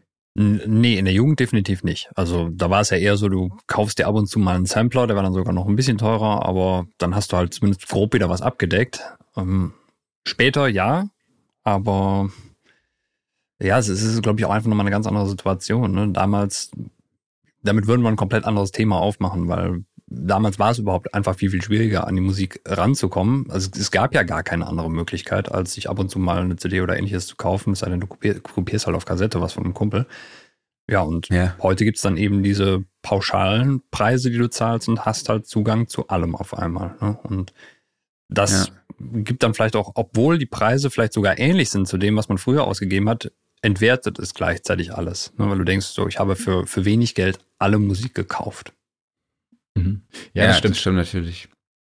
Aber ja. auf der anderen Seite hat es halt auch so die illegalen Downloads verdrängt. Ja. Ne? Also, was war ja auch Anfang der 2000er mhm. einfach ein Riesenthema. Ja. Ne? So, und ich meine, der Konsument kann, wenn, ne, wer, wäre dann, wenn, wenn die Leute bereit wären, 100 Euro im Monat äh, zu bezahlen, dann äh, würde wahrscheinlich ein Play auch ein bisschen mehr Kohle kriegen, mhm. äh, ne, ähm, bringen. Von daher, das ist so ein bisschen, immer so ein schmaler Grat, sich dann über sowas zu beschweren. Aber ich glaube, bei Tidal, wir haben ja auch äh, in der letzten, irgendeiner vergangenen Episode haben wir auch darüber gesprochen, über die Entwicklung ne, Genau. der Mhm. digitalen äh, Musik. Und da war es ja auch so, dass Tidal eine sehr, sehr hohe Audioqualität bietet. Und halt auch Spotify, die haben ja nur 320 oder so. Das ist ja bei allen so wirklich das, das Minimum. Und das ist bei Spotify das Maximum. Mhm. Ähm, aber ein Tidal kostet, glaube ich, 40 Euro und so viel mehr hat, glaube ich, im Play gar nicht gebracht, oder? Erinnerst du dich noch? Könnt ihr noch mal in der Episode nachhören. Es war nicht das Doppelte, glaube ich, aber ich weiß es nicht mehr Ja. genau. Naja. Mhm. Ähm, jetzt haben wir über Vorteile gesprochen, so ein bisschen ähm, auch schon die Nachteile angedeutet. Mhm. Aber was, äh, Christoph, was ist denn für dich so der Hauptnachteil an einer GEMA-Mitgliedschaft? Mm. Also ich finde, äh, es ist unübersichtlich, Mhm. die GEMA, äh, mit den Verteilungsplänen und sowas. Da muss man sich schon, äh, also ich habe da bis zum Ende meiner Mitgliedschaft nicht so richtig durchgeblickt, in welchem Verteilungsschlüssel ich bin. Das kann man alles lesen und das kann man bestimmt alles mit viel Zeit äh, verewigen und sowas. Das ist alles cool, das kann man bestimmt machen. Ich finde es aber übersicht, unübersichtlich. Mm, Und was ich gerade gesagt habe, dass ich das Gefühl habe, dass die GEMA immer so ein bisschen hinterher ist nach, äh, also gegenüber neuen Technologien, was ich halt nicht so cool finde, weil ich das halt eigentlich nicht bin und ich da Bock drauf Mhm. habe, sobald was Neues rauskommt, das irgendwie die positiven Sachen davon zu nutzen und die negativen einfach wegzulassen. So. Ähm, ja, und im, wie gesagt, und in meinem Bereich ist es halt, ähm, ist es halt äh, angenehmer, GEMA-frei arbeiten zu können, weil ich halt nicht das Gefühl Mhm. habe, ich müsste jederzeit irgendwie äh, eine Aussagepflicht oder sowas machen. Ne? So diese GEMA-Vermutung ist ja so ein Wort, ähm, was es so gibt. Ne? Ähm, ge- äh, es gibt ja normalerweise die Unschuldsvermutung, aber die GEMA-Vermutung ist ja, jedes Stück ist grundsätzlich erstmal bei der GEMA angemeldet. Man muss beweisen, dass es nicht bei der GEMA, äh, dass der Urheber nicht bei der GEMA ist. Ne? Das war Mhm. zumindest mal so ein Unwort, was da so im Kosmos rumflug. Ähm, und so da auf diese Kopfschmerzen hatte ich einfach keine Lust. So und äh, Ja. deswegen sehe ich diese diese Freiheitseinschränkungen, seine Musik da einsetzen zu können, wo man möchte, beziehungsweise den den bürokratischen Aufwand, um diese Freiheit genießen zu können oder wieder genießen zu können, den finde ich einfach zu hoch. So und da ähm, deswegen das sehe ich als großen Nachteil, also die Flexibilität. Genau. Ja. Ich glaube, diese Buyout-Option, die fällt ja dann auch einfach mehr oder weniger weg. Der Kunde hat dann auch nicht so wirklich eine Übersicht über die anfallenden Kosten. Ja, ich hab mal, mit, äh, da habe ich mal mit jemandem gesprochen. Also du kannst natürlich trotzdem für dich selber, wenn es eine Auftragskomposition ist, kannst du natürlich, wenn du Bock drauf hast, selber noch Buyouts dazu berechnen. Ne? Ähm, Mhm. Dann kann das Argument kommen, ja, aber du bekommst ja auch noch GEMA. Ne? Dann kannst du sagen, okay, dann gib ich mir beim Buyout so ein bisschen runter, äh, damit sich das dann verrechnet. Aber ich habe ähm, neulich mit einem Kollegen, der bei einem Musikverlag äh, gearbeitet hat, ähm, gesprochen und der meinte auch, dass viele Unternehmen es einfach viel angenehmer finden, für ihren Kopf auch GEMA-freie Musik zu haben in den Produkten, Mhm. weil sie dann halt nicht fürchten müssen, dass irgendwann mal ein Brief von der GEMA kommt, in dem sie irgendwas erklären müssen, ne? Sondern der Brief Ja, kommt ja. und dann macht man das Haken, den Haken einfach bei ist GEMA-frei. Mhm. Tschupp, Und wieder weg, ne? Und nicht Ja. dann auf einmal, wenn du hier den Haken setzt, musst du ein Formular ausfüllen, äh, ähm, ähm, was, woher kommt das, wer hat das gemacht und all sowas, ne? Und das ist, ich glaube, dass es für viele Endnutzer einfach angenehmer ist. Weil, äh, wenn sich selbst, ich würde behaupten, 50 Prozent der Urheber in Deutschland nicht mit dem GEMA-System so hundertprozentig auskennen, äh, wie soll das dann ein Nutzer sein, der dreimal im, dreimal im Leben damit zu tun hat, so? Ne? Also Also- es würde auch ein bisschen Bürokratie noch anfallen für die, für die Kunden und das fällt dann halt auch einfach weg und man zahlt halt einfach eine Pauschale oder einen Preis, der festgelegt ist und man hat sonst äh, dann erstmal nichts mehr am Hut. Genau. Also kauf und sei glücklich, ne? So, kauf das Genau. und dann alles gut. Du kannst mitmachen, was du willst, innerhalb des Nutzungsrechtsrahmens, den ich dir gebe. Okay. Ähm, Christoph, vielleicht zum Schluss zum Thema. Ähm, kannst du vielleicht nochmal zusammenfassen, warum du persönlich ausgetreten bist und wem du aber trotzdem so eine Mitgliedschaft empfehlen würdest? Ich bin ausgetreten, weil ich für meine Arbeit äh, eingeschätzt habe, dass ich die Verwertungen und die Nutzungen selber kontrollieren kann und ich dafür Mhm. keine Verwertungsgesellschaft brauche wie die GEMA, ähm, dass ich in einem Bereich arbeiten möchte, nämlich in diesem Fall der Gaming-Bereich, bei dem ähm, es laut meiner Recherche sinnvoll ist, nicht in der GEMA zu sein. Mhm. Ähm, genau. Und raten würde ich es jedem, der äh, ja eigentlich dieselben Punkte nur umgedreht, also der in Bereichen komponiert, wo er nicht den Überblick behalten kann, ähm, dass die Nutzungsrechte eingehalten werden oder wie die Nutzungsrechte vergeben werden. Ne? Also gerade so, was ich sagte, so Filmkomponisten, Serienkomponisten, TV-Komponisten, Werbekomponisten, Musiker, die live auftreten und äh, Veröffentlichungen haben und sowas. So, da würde ich das auf jeden Fall raten. Du kannst Okay, nicht kontrollieren, in welchem Radiosender du am Mhm. jeden ja, Tag läufst. Ne? Du kannst nicht kontrollieren, äh, auf welchem, äh, ob, auf welchem Streamingdienst deine Filmmusik gerade läuft. So. Und das, ja. Das, das ist halt was, wo ich auch sagen würde, das ist nicht, äh, das ist nicht kontrollierbar, da braucht man so eine Verwertungsgesellschaft wie die GEMA. Ja. ja, cool. Dann schon mal vielen lieben Dank, Christoph, bis hierhin. Gerne.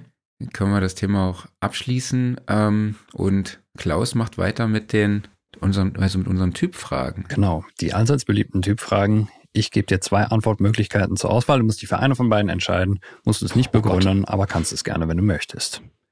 Okay. Mac oder PC? PC. Analog oder digital? Digital. Dann natürlich die allseits beliebte Frage, die sich einfach automatisch um sämtliche Ausschüttungen kümmert, auch ob du in der GEMA bist oder nicht. Kommt der EQ vor oder hinter den Kompressor? Kommt drauf an, würde ich behaupten. Wenn das Quellmaterial erst IQt werden muss, bevor ich es komprimieren möchte, dann kommt er vor ein Kompressor. Und andersrum, andersrum. Eine weise Antwort. 44,1 Kilohertz oder 48 Kilohertz? Äh, da ich hauptsächlich äh, für den Rundfunk gearbeitet habe, bis jetzt 48. Mhm. Aber für Musik würde ich weiterhin 44.1 machen. Früh raus oder spät ins Bett? Da habe ich auch neulich, da Oh. muss ich kurz was sagen, Ja. da habe ich auch neulich äh, irgendeinen, ich weiß gar nicht, wo das war, äh, irgendeinen YouTube-Clip von irgendeinem Produzenten gehört, ähm, der gesagt hat, äh, 44.1 klingt einfach am besten. So, und äh, Mhm. 48 klingt irgendwie nicht. Das fand ich, also da muss ich auch wirklich sagen, für sowas halte ich immer so ein bisschen für Voodoo, solche Aussagen. Ne? Also da, das kann ich mit meinen Disco-Ohren nicht Mhm. nachvollziehen, aber sollen sie machen. Wahrscheinlich wäre die korrekteste Antwort für mich, so wie der Kunde es möchte. Stimmt, So. ja, Sehr gut. genau. Ja, früh raus oder spät ins Bett? Ähm, wahrscheinlich beides. Ich habe ich hab, sehr wenig Schlaf oder brauche sehr wenig Schlaf, deswegen bin ich äh, abends sehr lange wach und zocke oder sowas und gehe aber auch morgens früh raus, zumindest wenn die Sonne strahlt. So wie der Kunde es möchte. So viel genau. Genau. Kaffee oder Tee? Ähm, Ka- eigentlich Tee, Mhm. aber ich bleib beim Kaffee hängen, weil ich äh, die Kaffeemaschine bzw. die Küche ist im Untergeschoss und äh, Kaffee kann man gut auf Summe produzieren und Mhm. in der Kaffeekanne hier oben mitstehen haben. Bei Tee finde ich, der zieht so viel zu viel nach und Mhm. wird dann herb und ungenießbar. Und dann, Ja. da fehlt mir leider momentan die Kontenance für jedes Mal runterzugehen und mir eine neue Tasse aufzufüllen, anstatt dass ich mir morgens einfach eine Kanne mache und, und am Ende des Tages dann Mhm. überkoffiniert äh, das Studio verlasse. Und zum Abschluss Podcast oder Video? Podcast. Weil cool. ähm, es ist gefälliger. Du kannst es bei viel mehr Situationen konsumieren. Stimmt. Mhm. Ähm, wenn man schon einmal durch den Wald gerannt ist und dabei ein YouTube-Video gesehen hat, statt dem, statt dem Baum, der sich nähert, ja, ja, ähm, der Das weiß, ist, dass äh, Podcast, der mhm. weiß, dass Podcast besser ist. absolut. Super, danke dir. Sehr gern. Ähm, ja, die nächste Kategorie heißt das Geständnis. Ähm, gibt es Oh. irgendwas, was du in der Musikproduktion nutzt, wo du sagst, oh, das ist dir peinlich oder wenn das mal jemand rausfindet, dass ich das so mache, dann könnte es unangenehm werden äh, oder gibt es irgendwelche Tools, die so kleine Helferlein sagen äh, sind, wo du dann sagst, ach ja, da hast du mal für einen Fünfer geschossen oder so. Mm. Hatte ich mal. Mittlerweile tatsächlich nicht mehr, weil ich mir einen anderen Workflow angeeignet habe. Aber früher habe ich schon ganz gerne die Auto-Mastering-Funktion von Ozone benutzt. Ah, weil die, äh, weil Ja. die äh, oft schnell und ähm, zumindest zu 90 Prozent gut gearbeitet hat, würde ich Mhm. behaupten. Ja. Also kam immer aufs Grundmaterial drauf an, ne? Aber ähm, Ja. Ja, die, die habe ich schon öfter benutzt und auch so und, und trotzdem berechnet. also ich mache das tatsächlich immer noch als, äh, auch so als Referenz mhm. einfach mal. Ne? Ich finde das immer so die, die, äh, den, die Frequenzanpassung finde ich immer ganz interessant. So, mhm. was macht denn Ozone, um da irgendwie äh, einen linearen Frequenzgang zu zaubern oder einen, genau, das ja. finde ich, und dann gucke ich immer, okay, passt das ungefähr, wo kann ich noch nacharbeiten, ne? So, ja, und genau, und das ist wichtig, das ne? Bei mir an, ne? Wie passe ich das in meinem Master, in meiner Mastering-Chain dann halt vielleicht auch an? Ich glaube, das, das ist so komplett richtig. Ich glaube, das, was äh, viele Leute daran kritisieren, ist, das Unverständnis, dass man die Parameter danach ja noch ändern kann. Mhm. Ne? Äh, die sagen immer, ja, wie soll Ozone denn alles genau wissen? Und dann macht Ozone ja, ja. viel richtig und die Sachen, die das nicht richtig macht, kann sie ja noch ändern. So. Mhm. Das äh, verbietet, verbietet dir ja keiner. Ne? Aber ich glaube, das ist so, ähm, so der Hauptkritikpunkt, der immer durchsickert. Aber mittlerweile benutze ich auch kein Ozone mehr, muss ich dazu sagen. ich benutze nur noch den Maximizer tatsächlich jetzt im Moment, so, weil der noch ganz geil ist. Mhm. So, dann kommen wir noch zu unserem Referenztrack. Wir haben wieder, jede Woche fügen wir neue Songs auf unsere Spotify-Playlist hinzu. Und Christoph, hast du irgendeinen Referenztrack, wo du sagst, der ist entweder besonders toll produziert, toll gemixt, toll gemastert, das Sounddesign ist wunderbar, das Songwriting ist interessant. Egal welches mhm. Genre, egal welches Jahrzehnt, irgendwas, für das für dich besonders ist. Äh, Porcupine Tree, die oh. Band Porcupine mhm. Tree mit dem Lied, ach, Blacked Eyes. Sehr cool. Vom mhm. In Absentia-Album. Ja. Äh, meiner Meinung nach eins der bestproduziertesten Alben, die es je im Rockbereich gab. Äh, oder Rock-Proc-Bereich, sage ich mal. Ähm, unfassbar cooler Snare-Sound. Mhm. Das ist ja, das finde ich ja am wichtigsten immer. Ähm, und cooles Sounddesign, coole Chöre, geil produzierte Vocals, ist äh, ein cooler Song. Ja. Coole Atmosphäre auch. Hat eine coole, coole Storytelling. Ist mhm. gut. Von dem Album haben wir sogar schon Strip the Soul mit drauf. Äh, von daher ah, auch packen wir direkt Song. einen zweiten Song ja, mit drauf. Wunderbar. Ja. Marc, Sehr was hast du? Ähm, ich habe den Song Fade to Grey der britischen New Romantic Visage. Band Visage mhm. mitgebracht. Ähm, kleine Romantic Anekdote ist, das fand ich sehr geil. New Romantic Band. Fand ja. ich irgendwie, äh, bei der Recherche ist mir diese Bezeichnung äh, aufgefallen. Was, was ist denn muss ich auf jeden Fall. Ja. Ich habe keine Ahnung. Auf jeden Fall wahrscheinlich. auf jeden Fall ist das Lied neben Don't You Want Me von Human League einer der kommerziell erfolgreichsten Songs des äh, britischen Synthie-Pops. Das fand ich auch hm. ganz cool. Hm. Und die Komposition ist auch ganz interessant. Die stand nämlich von äh, Bill Curry und der ist, oder Bill Curry, und das ist der Key Keyboarder von äh, der New Wave Band äh, Ultravox. Das fand hm. ich irgendwie auch oh, ganz okay. cool. Und der melodische Männergesang Mhm. ist nämlich auch vom Sänger, nämlich Mitch Uri. Also mhm. das fand ich irgendwie eine ganz coole Kombi. Äh, ich meine, wenn ihr den Song kennt, gibt es ja diesen französischen, sehr erotischen Sprechgesang einer Frau. Mhm. mhm. Und äh, ich glaube auch prägend sind diese Synth, Synthi-Bässe, ne, die so, so, richtig so sägen. Und dann auch so, äh, ja, ich würde jetzt einfach mal als DX7-Bells nennen. Also finde ich einen geilen Song auf mhm. jeden Fall. Deshalb habe ich den diese Woche mal mitgebracht. Ja, von diesem Song hat man fast auch immer nur den Refrain im Kopf, ne? Mhm. Total, total. Ja, und dann, wenn man mal drauf achtet, ah ja, die Strophen, das äh, liest eine Frau einen französischen Text vor. Mhm. Genau, aber Klaus, du hast äh, ein Highlight meiner Jugend dabei. Ja, Green Day, American Idiot. Aus äh, 2004. äh, das Album, wo es drauf war, hieß genauso. Es gab direkt mal einen Grammy als bestes Rock-Album. Ähm, ja, gemischt von Chris Loud LG, absolute Mixing-Legende und genauso klingt es auch. Das Ding knallt von vorne bis hinten und ist halt so ein ja, voller Breitband-Sound auf die Fresse. Und äh, gerade der Song American Idiot ist halt super simpel, aber äh, er funktioniert einfach deshalb so gut. Was, was ich besonders spannend finde, ist halt immer so dieser Wechsel, gerade in der Strophe. Du hast ähm, die, äh, die, die Vocals von, von Billy Joe Armstrong, die halt noch sehr low-fi gehalten sind. Und eine Kickdrum, die die ganze Zeit so four on the floor mäßig durchläuft. Nachher kommt auch noch ein bisschen, äh, bisschen Tom-Pattern dazu.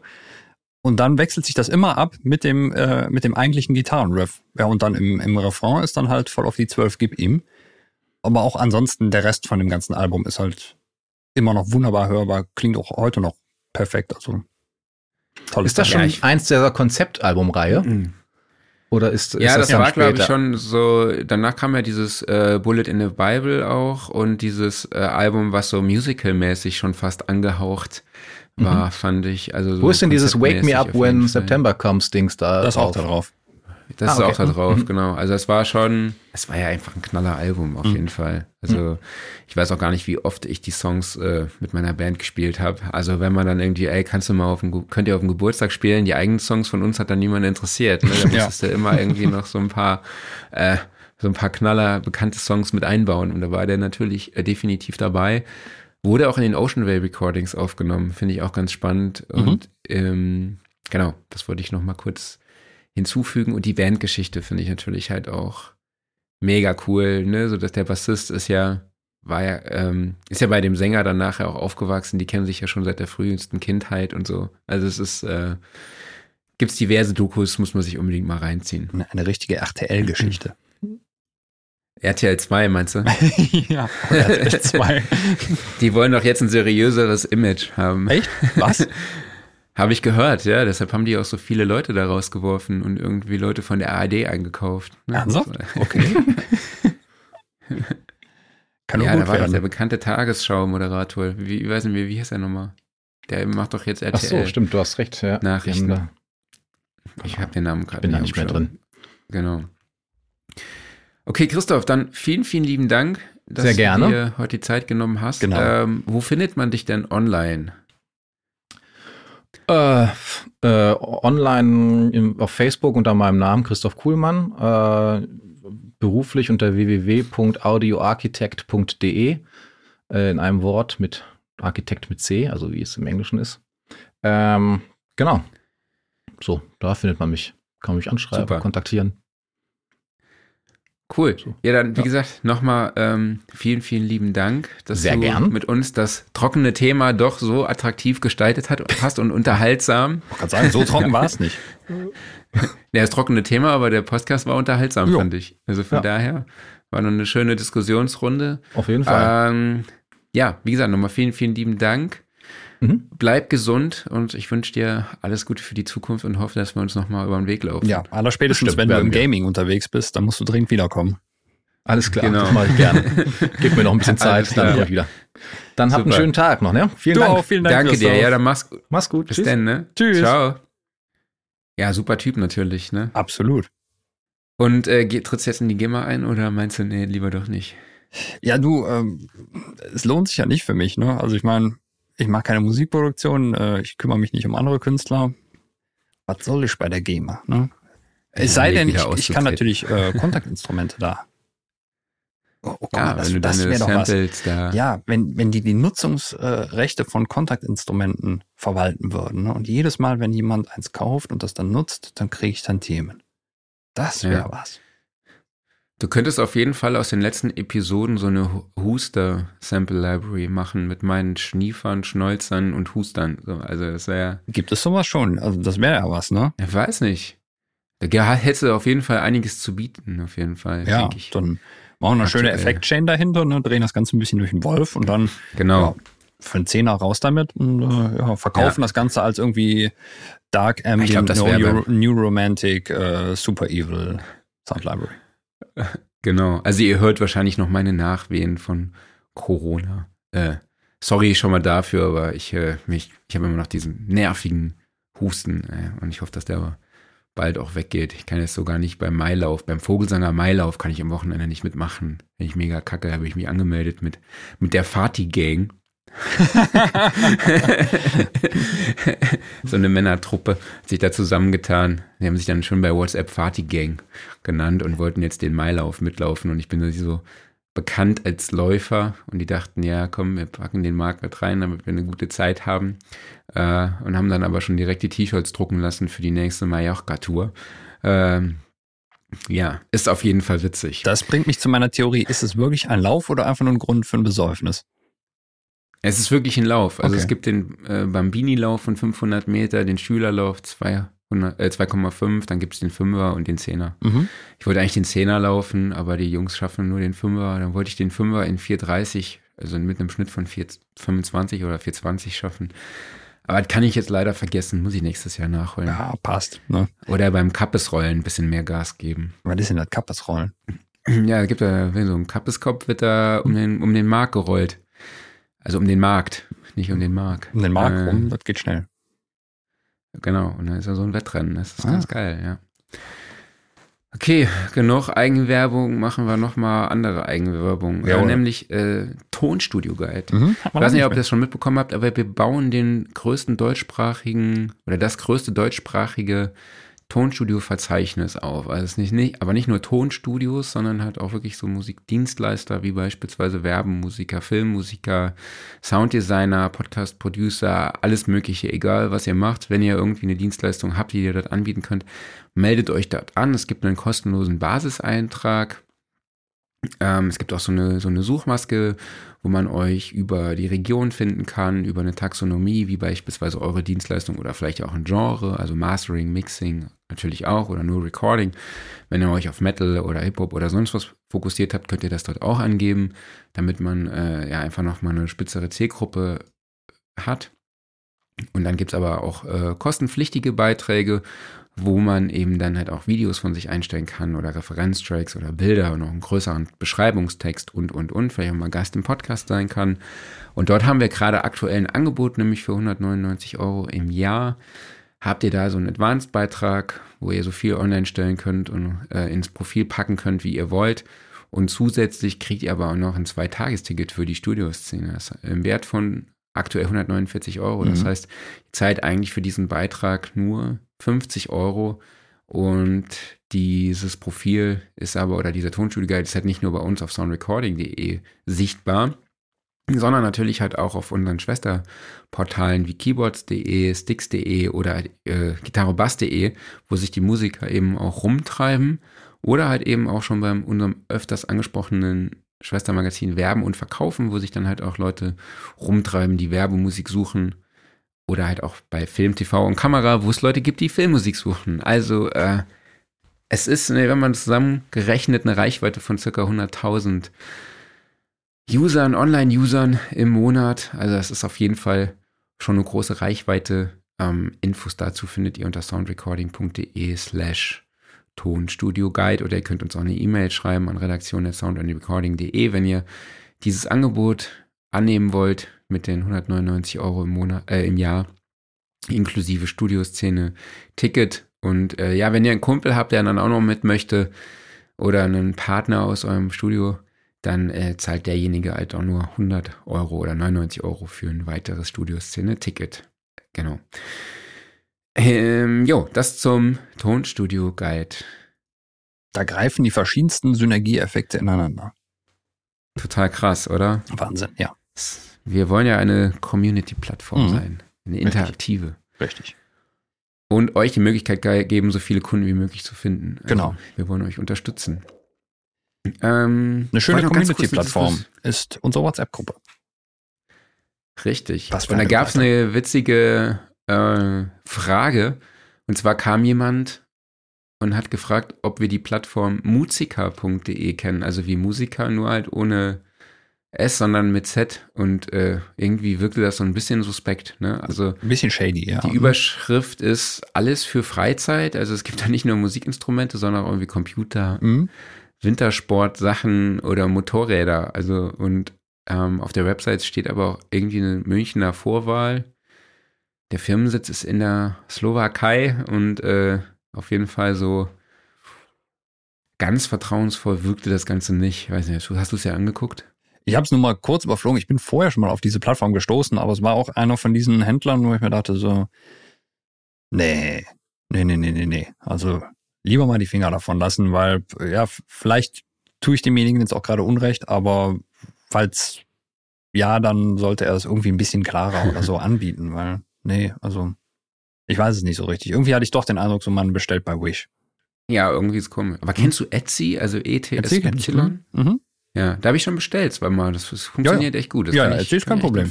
Das, das ist cool. ja auch äh, eine etablierte Plattform. Ja. Ähm, eine andere mittlerweile sehr etablierte Plattform. Ach so, weil ich noch sagen wollte, ihr könnt ja am besten bei unserem Partner Music Store bestellen. Ne? Da seid ihr so auf der sicheren Seite. Richtig. Und den hier wird schon sehr, sehr lange. Genau. Eine andere mittlerweile sehr etablierte Plattform ist Reverb, mhm. wo man gebrauchte Musikinstrumente oder Studiogeräte oder sonstige Sachen anbieten kann. Ähm, dort gibt es aktuell den Fairlight CMI Series 3 aus früherem Besitz von Brad Fiedel, der damit unter anderem den Soundtrack zu Terminator 2 Judgment Day produzierte. Ja. Gibt es für schlappe 19.761,11 Euro.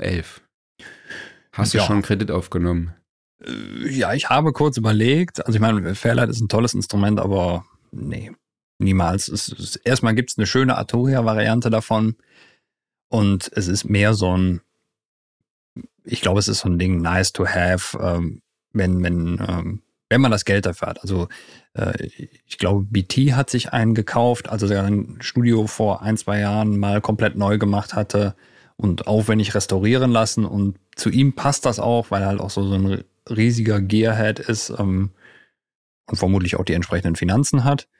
Aber ähm, ja, also es ist im Endeffekt so ein bisschen, finde ich, wie, wie, wie kaufe ich mir jetzt noch einen Jupiter 8 oder sowas. Kann man machen, ne? ist okay. Aber es ist sehr viel Geld für etwas, was man so auch anders kriegt.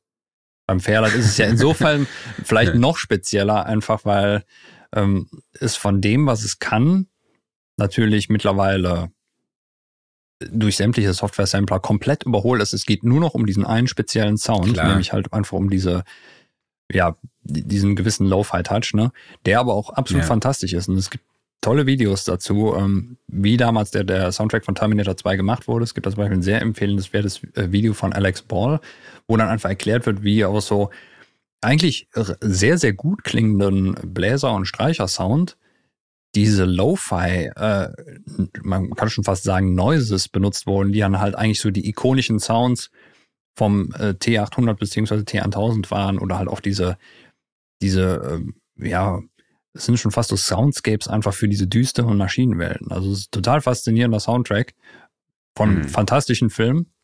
Ähm, ich glaube, es hieß auch mal eine lange Zeitrahmen, dass ähm, Brad Fidel ursprünglich, nee, umgekehrt. Brad Fidel musste James Cameron überzeugen, ähm, dass sie einen Synthesizer-Soundtrack nehmen sollten und keinen orchestralen Soundtrack, wie es eigentlich, Ach, ähm, du, sagen wir mal, üblich ist bei so Blockbustern. Ne? Und äh, mhm es, ist, es sind zwar 80er-Filme, wo eigentlich so Soundtrack-Musik, äh, Synthesizer-Soundtracks üblich waren, aber anscheinend hatte sich James Cameron da wohl vorher was anderes vorgestellt. Und jetzt, jetzt stell dir mal vor, irgendwie Terminator mit Streichern, Bläsern, pompös, keine Ahnung was alles, anstatt halt wirklich so dieses Lo-Fi, neusig, düstere. Wäre komisch. Ja.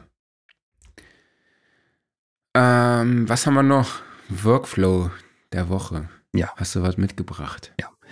Ich habe festgestellt, ähm, es macht beim, gerade wenn man viel Editing macht, so ähm, ist es total gut, wenn man in seine Editing-Makros eine Autoplay-Funktion mit einbaut.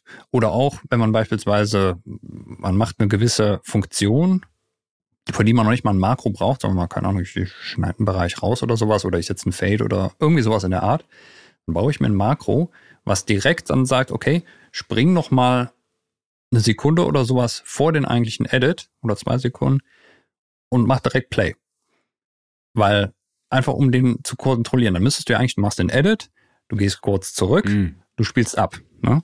Aber diese Arbeitsschritte einfach in einem Kürzel zusammenzufassen, ey, das spart so viel Zeit. Ne? Einfach zack machen und du hast direkt kurz den Play und hörst, ja, funktioniert jetzt der Edit oder du musst ihn nochmal anders ansetzen. Ne? Und das habe ich mir jetzt für sehr, sehr viele Arbeitsschritte so zusammengebaut und äh, äh, ich liebe es. Geil, gute Idee, auf jeden Fall. Toller Hinweis. Ähm, ja, ich habe mich so ein bisschen an Vocal Sounds rangemacht in der letzten Woche. Ich, weil ähm, Taylor Swift ist daher im Moment sehr, sehr angesagt oder Z oder beziehungsweise Z ähm, mit diesen, ja, äh, Vocoder-Sounds einfach. Und da habe ich mir den Softube-Vocoder angeschaut äh, der ja auf der Basis von analogen Vorbildern äh, entwickelt wurde.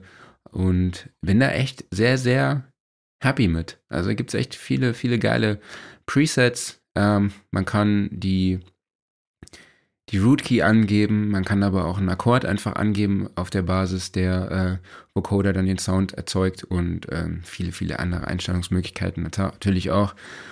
Und habe ich sehr, sehr viel mit rumgespielt, sehr, sehr passable Ergebnisse bekommen und dachte, das erwähne ich einfach mal hier. Jawohl.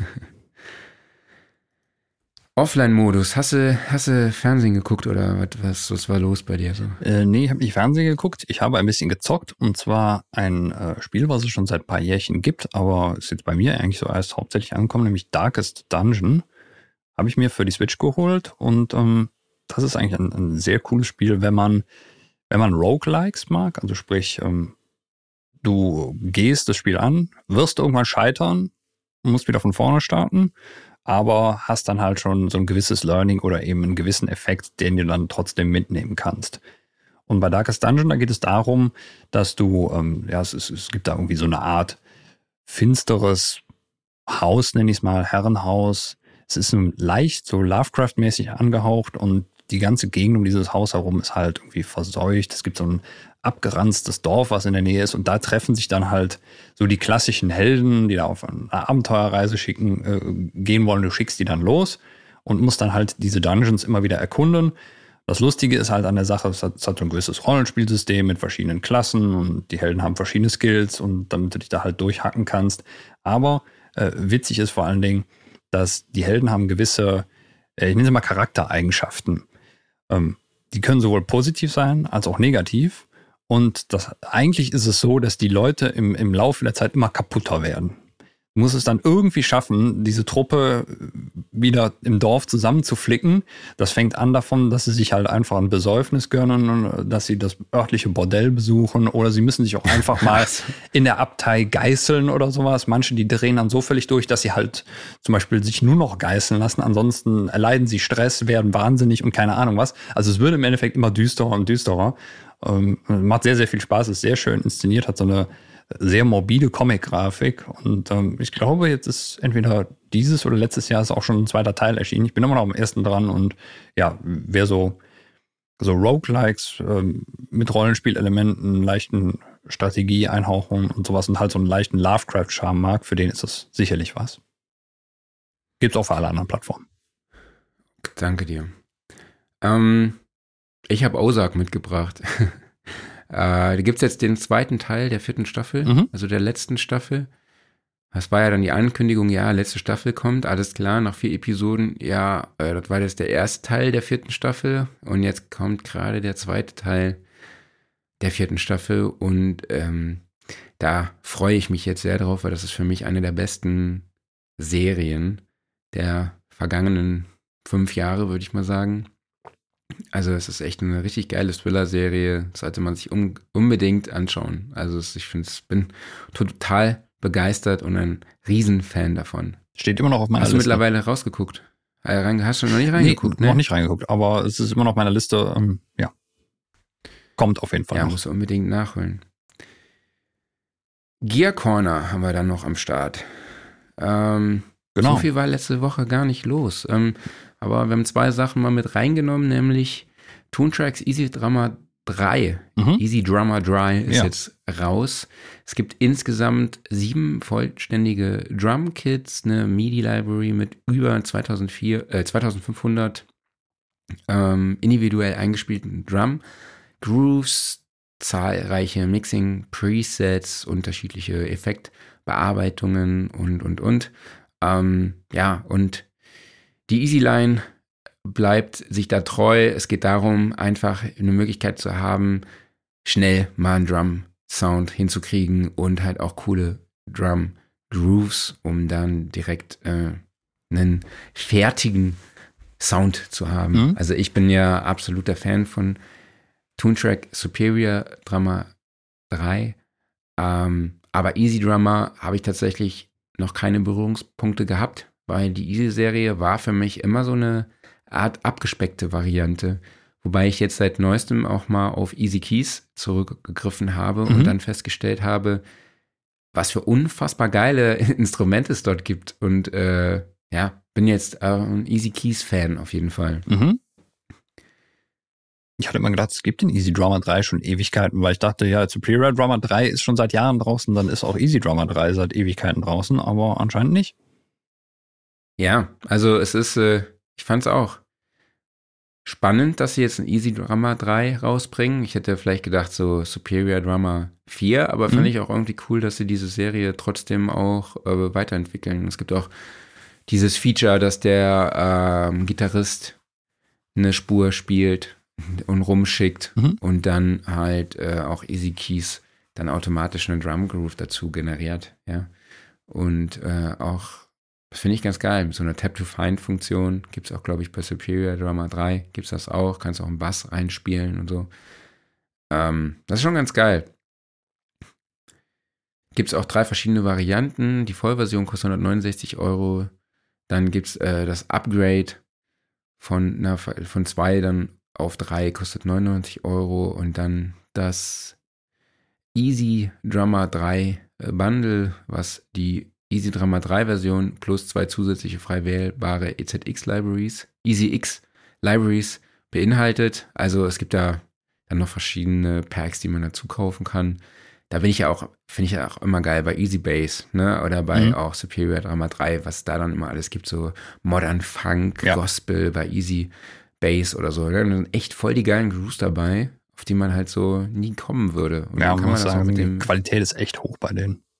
Ja, mit dem MIDI-Editor kannst du da echt so viel dann auch nachher rumbasteln. Ähm, das ist echt ziemlich cool. Ziemlich cool gemacht, auf jeden Ja. Fall. Und dann gibt's noch die Easy Drummer 2 Core Library Easy X. Das sind halt dann die Sounds und die MIDI-Libraries aus dem Easy Drummer 2, die man sich dann noch für 89 Euro dazu kaufen kann. Ach, das ist sonst gar nicht integriert. Alles klar. Also komplett neuer Content. Genau, und dann kann man sich ja mal den Content aus der 2er nochmal dazu kaufen. So habe ich es jetzt zumindest verstanden. Ja. Aber heißt das denn, wenn ich zum Beispiel upgrade, dann müsste ich doch den alten Content eigentlich noch haben, oder? Ja, wenn du upgradest, hast du das ja, ne? Ja. Okay. Also du kannst auch von 1 und auf 2 Update Okay, mhm. Hab ich, das ist auch ganz cool. Ja, aber Toontrack und Upgrades ist so eine Sache, weil äh, ich habe noch Superior Drummer 2 und ich kann nicht upgraden auf 3. Und dann habe ich gesagt, nee, dann kaufe ich ihn nicht. Okay, wieso kannst du nicht upgraden? Weil die das nicht mehr anbieten. Das gab's mal und jetzt nicht mehr. Okay. Ich meine, vielleicht gibt es mittlerweile wieder, das weiß ich nicht. Ich habe nicht mehr nachgeguckt, ne? aber das hat mich gewundert. Aber der 2er war auch schon echt cool. ja, ja, total. Hm.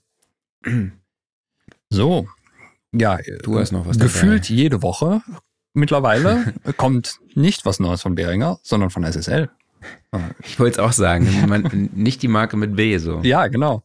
Es ist jetzt die Marke mit S. Ähm, ich weiß nicht, was bei denen los ist. Äh, ob die Mitarbeiter die ganze Zeit nur noch Red Bull trinken, aber SSL bringt jetzt ein DSer als Plugin raus mit dem Namen DS. Ja, okay. Also sagen wir so, ähm, kennst du den perfekten DSer? Gibt es für dich einen DSer, wo du sagst, das ist der geilste DSer der Welt, der funktioniert immer? Ja, also es gibt, also Fabfilter funktioniert schon oft Ja, stimme ich zu. so. Aber sonst arbeite ich auch wirklich oft mit Multiband-Kompressoren. Oder halt eben äh, einem Dynam also, Dynamischen ja, EQ. dynamischen EQ. Mhm.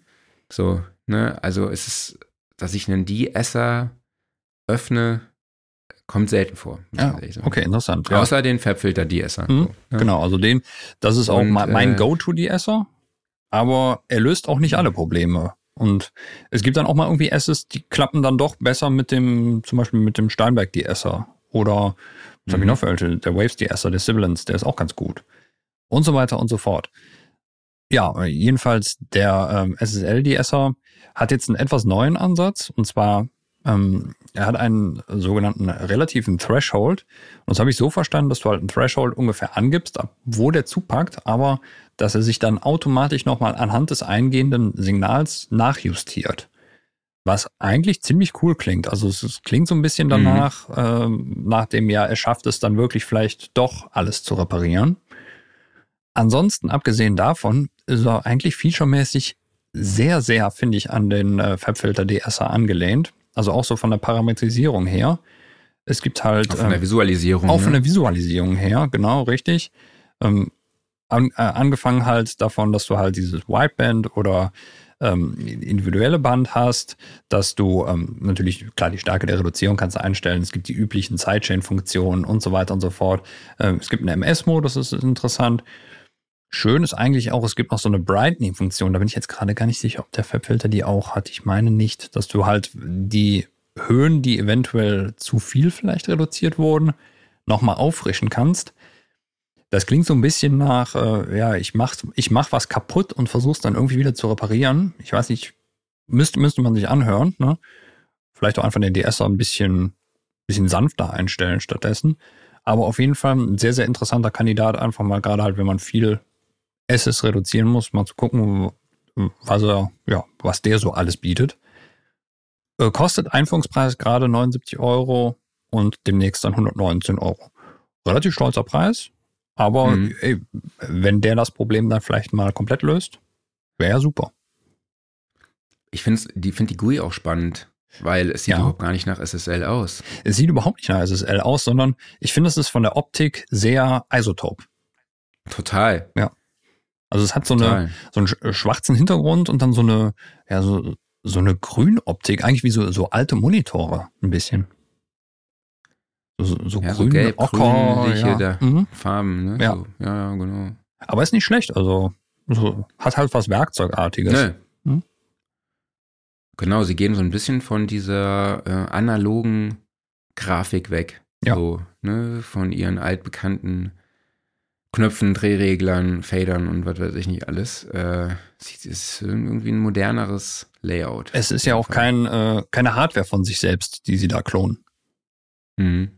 Also von daher reines Computerprodukt quasi und dann mal schauen, ne? Ich weiß ja. gar nicht, ob es eine Demo gibt, weil die würde ich auf jeden Fall mal testen. Würde ich auch testen. Müssen wir mal gucken. Mhm. Ähm, jo, Mama sagt zu, würde ich sagen, ne? Mama sagt zu, genau. War eine ähm, schöne Folge wie immer. Nächste Woche. Hat Spaß gemacht. Denn, ja, wie sieht's nächste Woche aus? Weil ich bin nächste Woche nicht da. Machst du was? Ich weiß noch nicht, wie es nächste Woche aussieht. Also, mhm. wenn jemand Bock hat, nächste Woche hier beim Podcast dabei zu sein, kann er sich gerne bei mir melden. Redaktion at soundrecording.de. Ich bin noch auf der Suche. So, ähm, ja, also für die Wochen danach haben wir Themen. Mhm. Ähm, aber für letzte, nächste Woche irgendwie ist das untergegangen. Ja. Also, naja, aber bis dahin würde ich einfach sagen, kauft euch dieses eine limitierte Ticket der Studioszene. Mhm. Äh, meldet uns euch für unseren Newsletter an, mhm. damit ihr auch immer wisst, wenn wir irgendwie was wieder zu verkaufen haben. Äh, abonniert euch das Heft. Ja. Kommt in die WhatsApp-Gruppe, abonniert das Heft, äh, meldet euch für den Tonstudio Guide an ähm, und hört unseren Podcast. Folgt uns überall, wo ihr uns folgen könnt, wo ihr uns sowieso schon hört. Setzt überall die Glocke, damit ihr auch immer informiert werdet, wenn es wieder ein sehr informations- reiches Gelaber von uns gibt. Äh, und jo, dann würde ich sagen, genau. Danke an dich, Klaus, und äh, wir hören uns nächste Woche. Jawohl, kuschelt euch alle zusammen hier mit uns auf das Studiosofa, von dem wir uns jetzt aber erheben das Ganze nochmal abstauben, hier die Krümel, die der Boden da hinterlassen hat, mal wegmachen, ne? Denn das Studiosofa wird präsentiert. Die ganze Rotze am Mikrofon. Die ganze Rotze am Mikrofon auch noch wegmachen. Ne? Der Music Store soll sich die nicht beschweren, dass wir hier sein wunderschönes Studiosofa beschmutzt hinterlassen, denn das wird präsentiert vom Music Store in Köln, dem Paradies für Musiker. Ich sag erstmal vielen Dank an euch alle, dass ihr dabei wart und wie immer uns gelauscht habt. Vielen Dank an dich, Marc. Natürlich vielen, vielen Dank an Christoph dafür, dass er heute dabei war. Und wir sehen uns nicht nächste Woche, sondern erst wahrscheinlich übernächste Woche. Ob ihr den Markt seht, das sehen wir dann. Und äh, bis dahin sehen wir uns alle wieder. Macht's gut, bis dann. Tschüss. Genau, bleibt gesund, helft, wo ihr könnt. Bis nächste Woche. Ciao.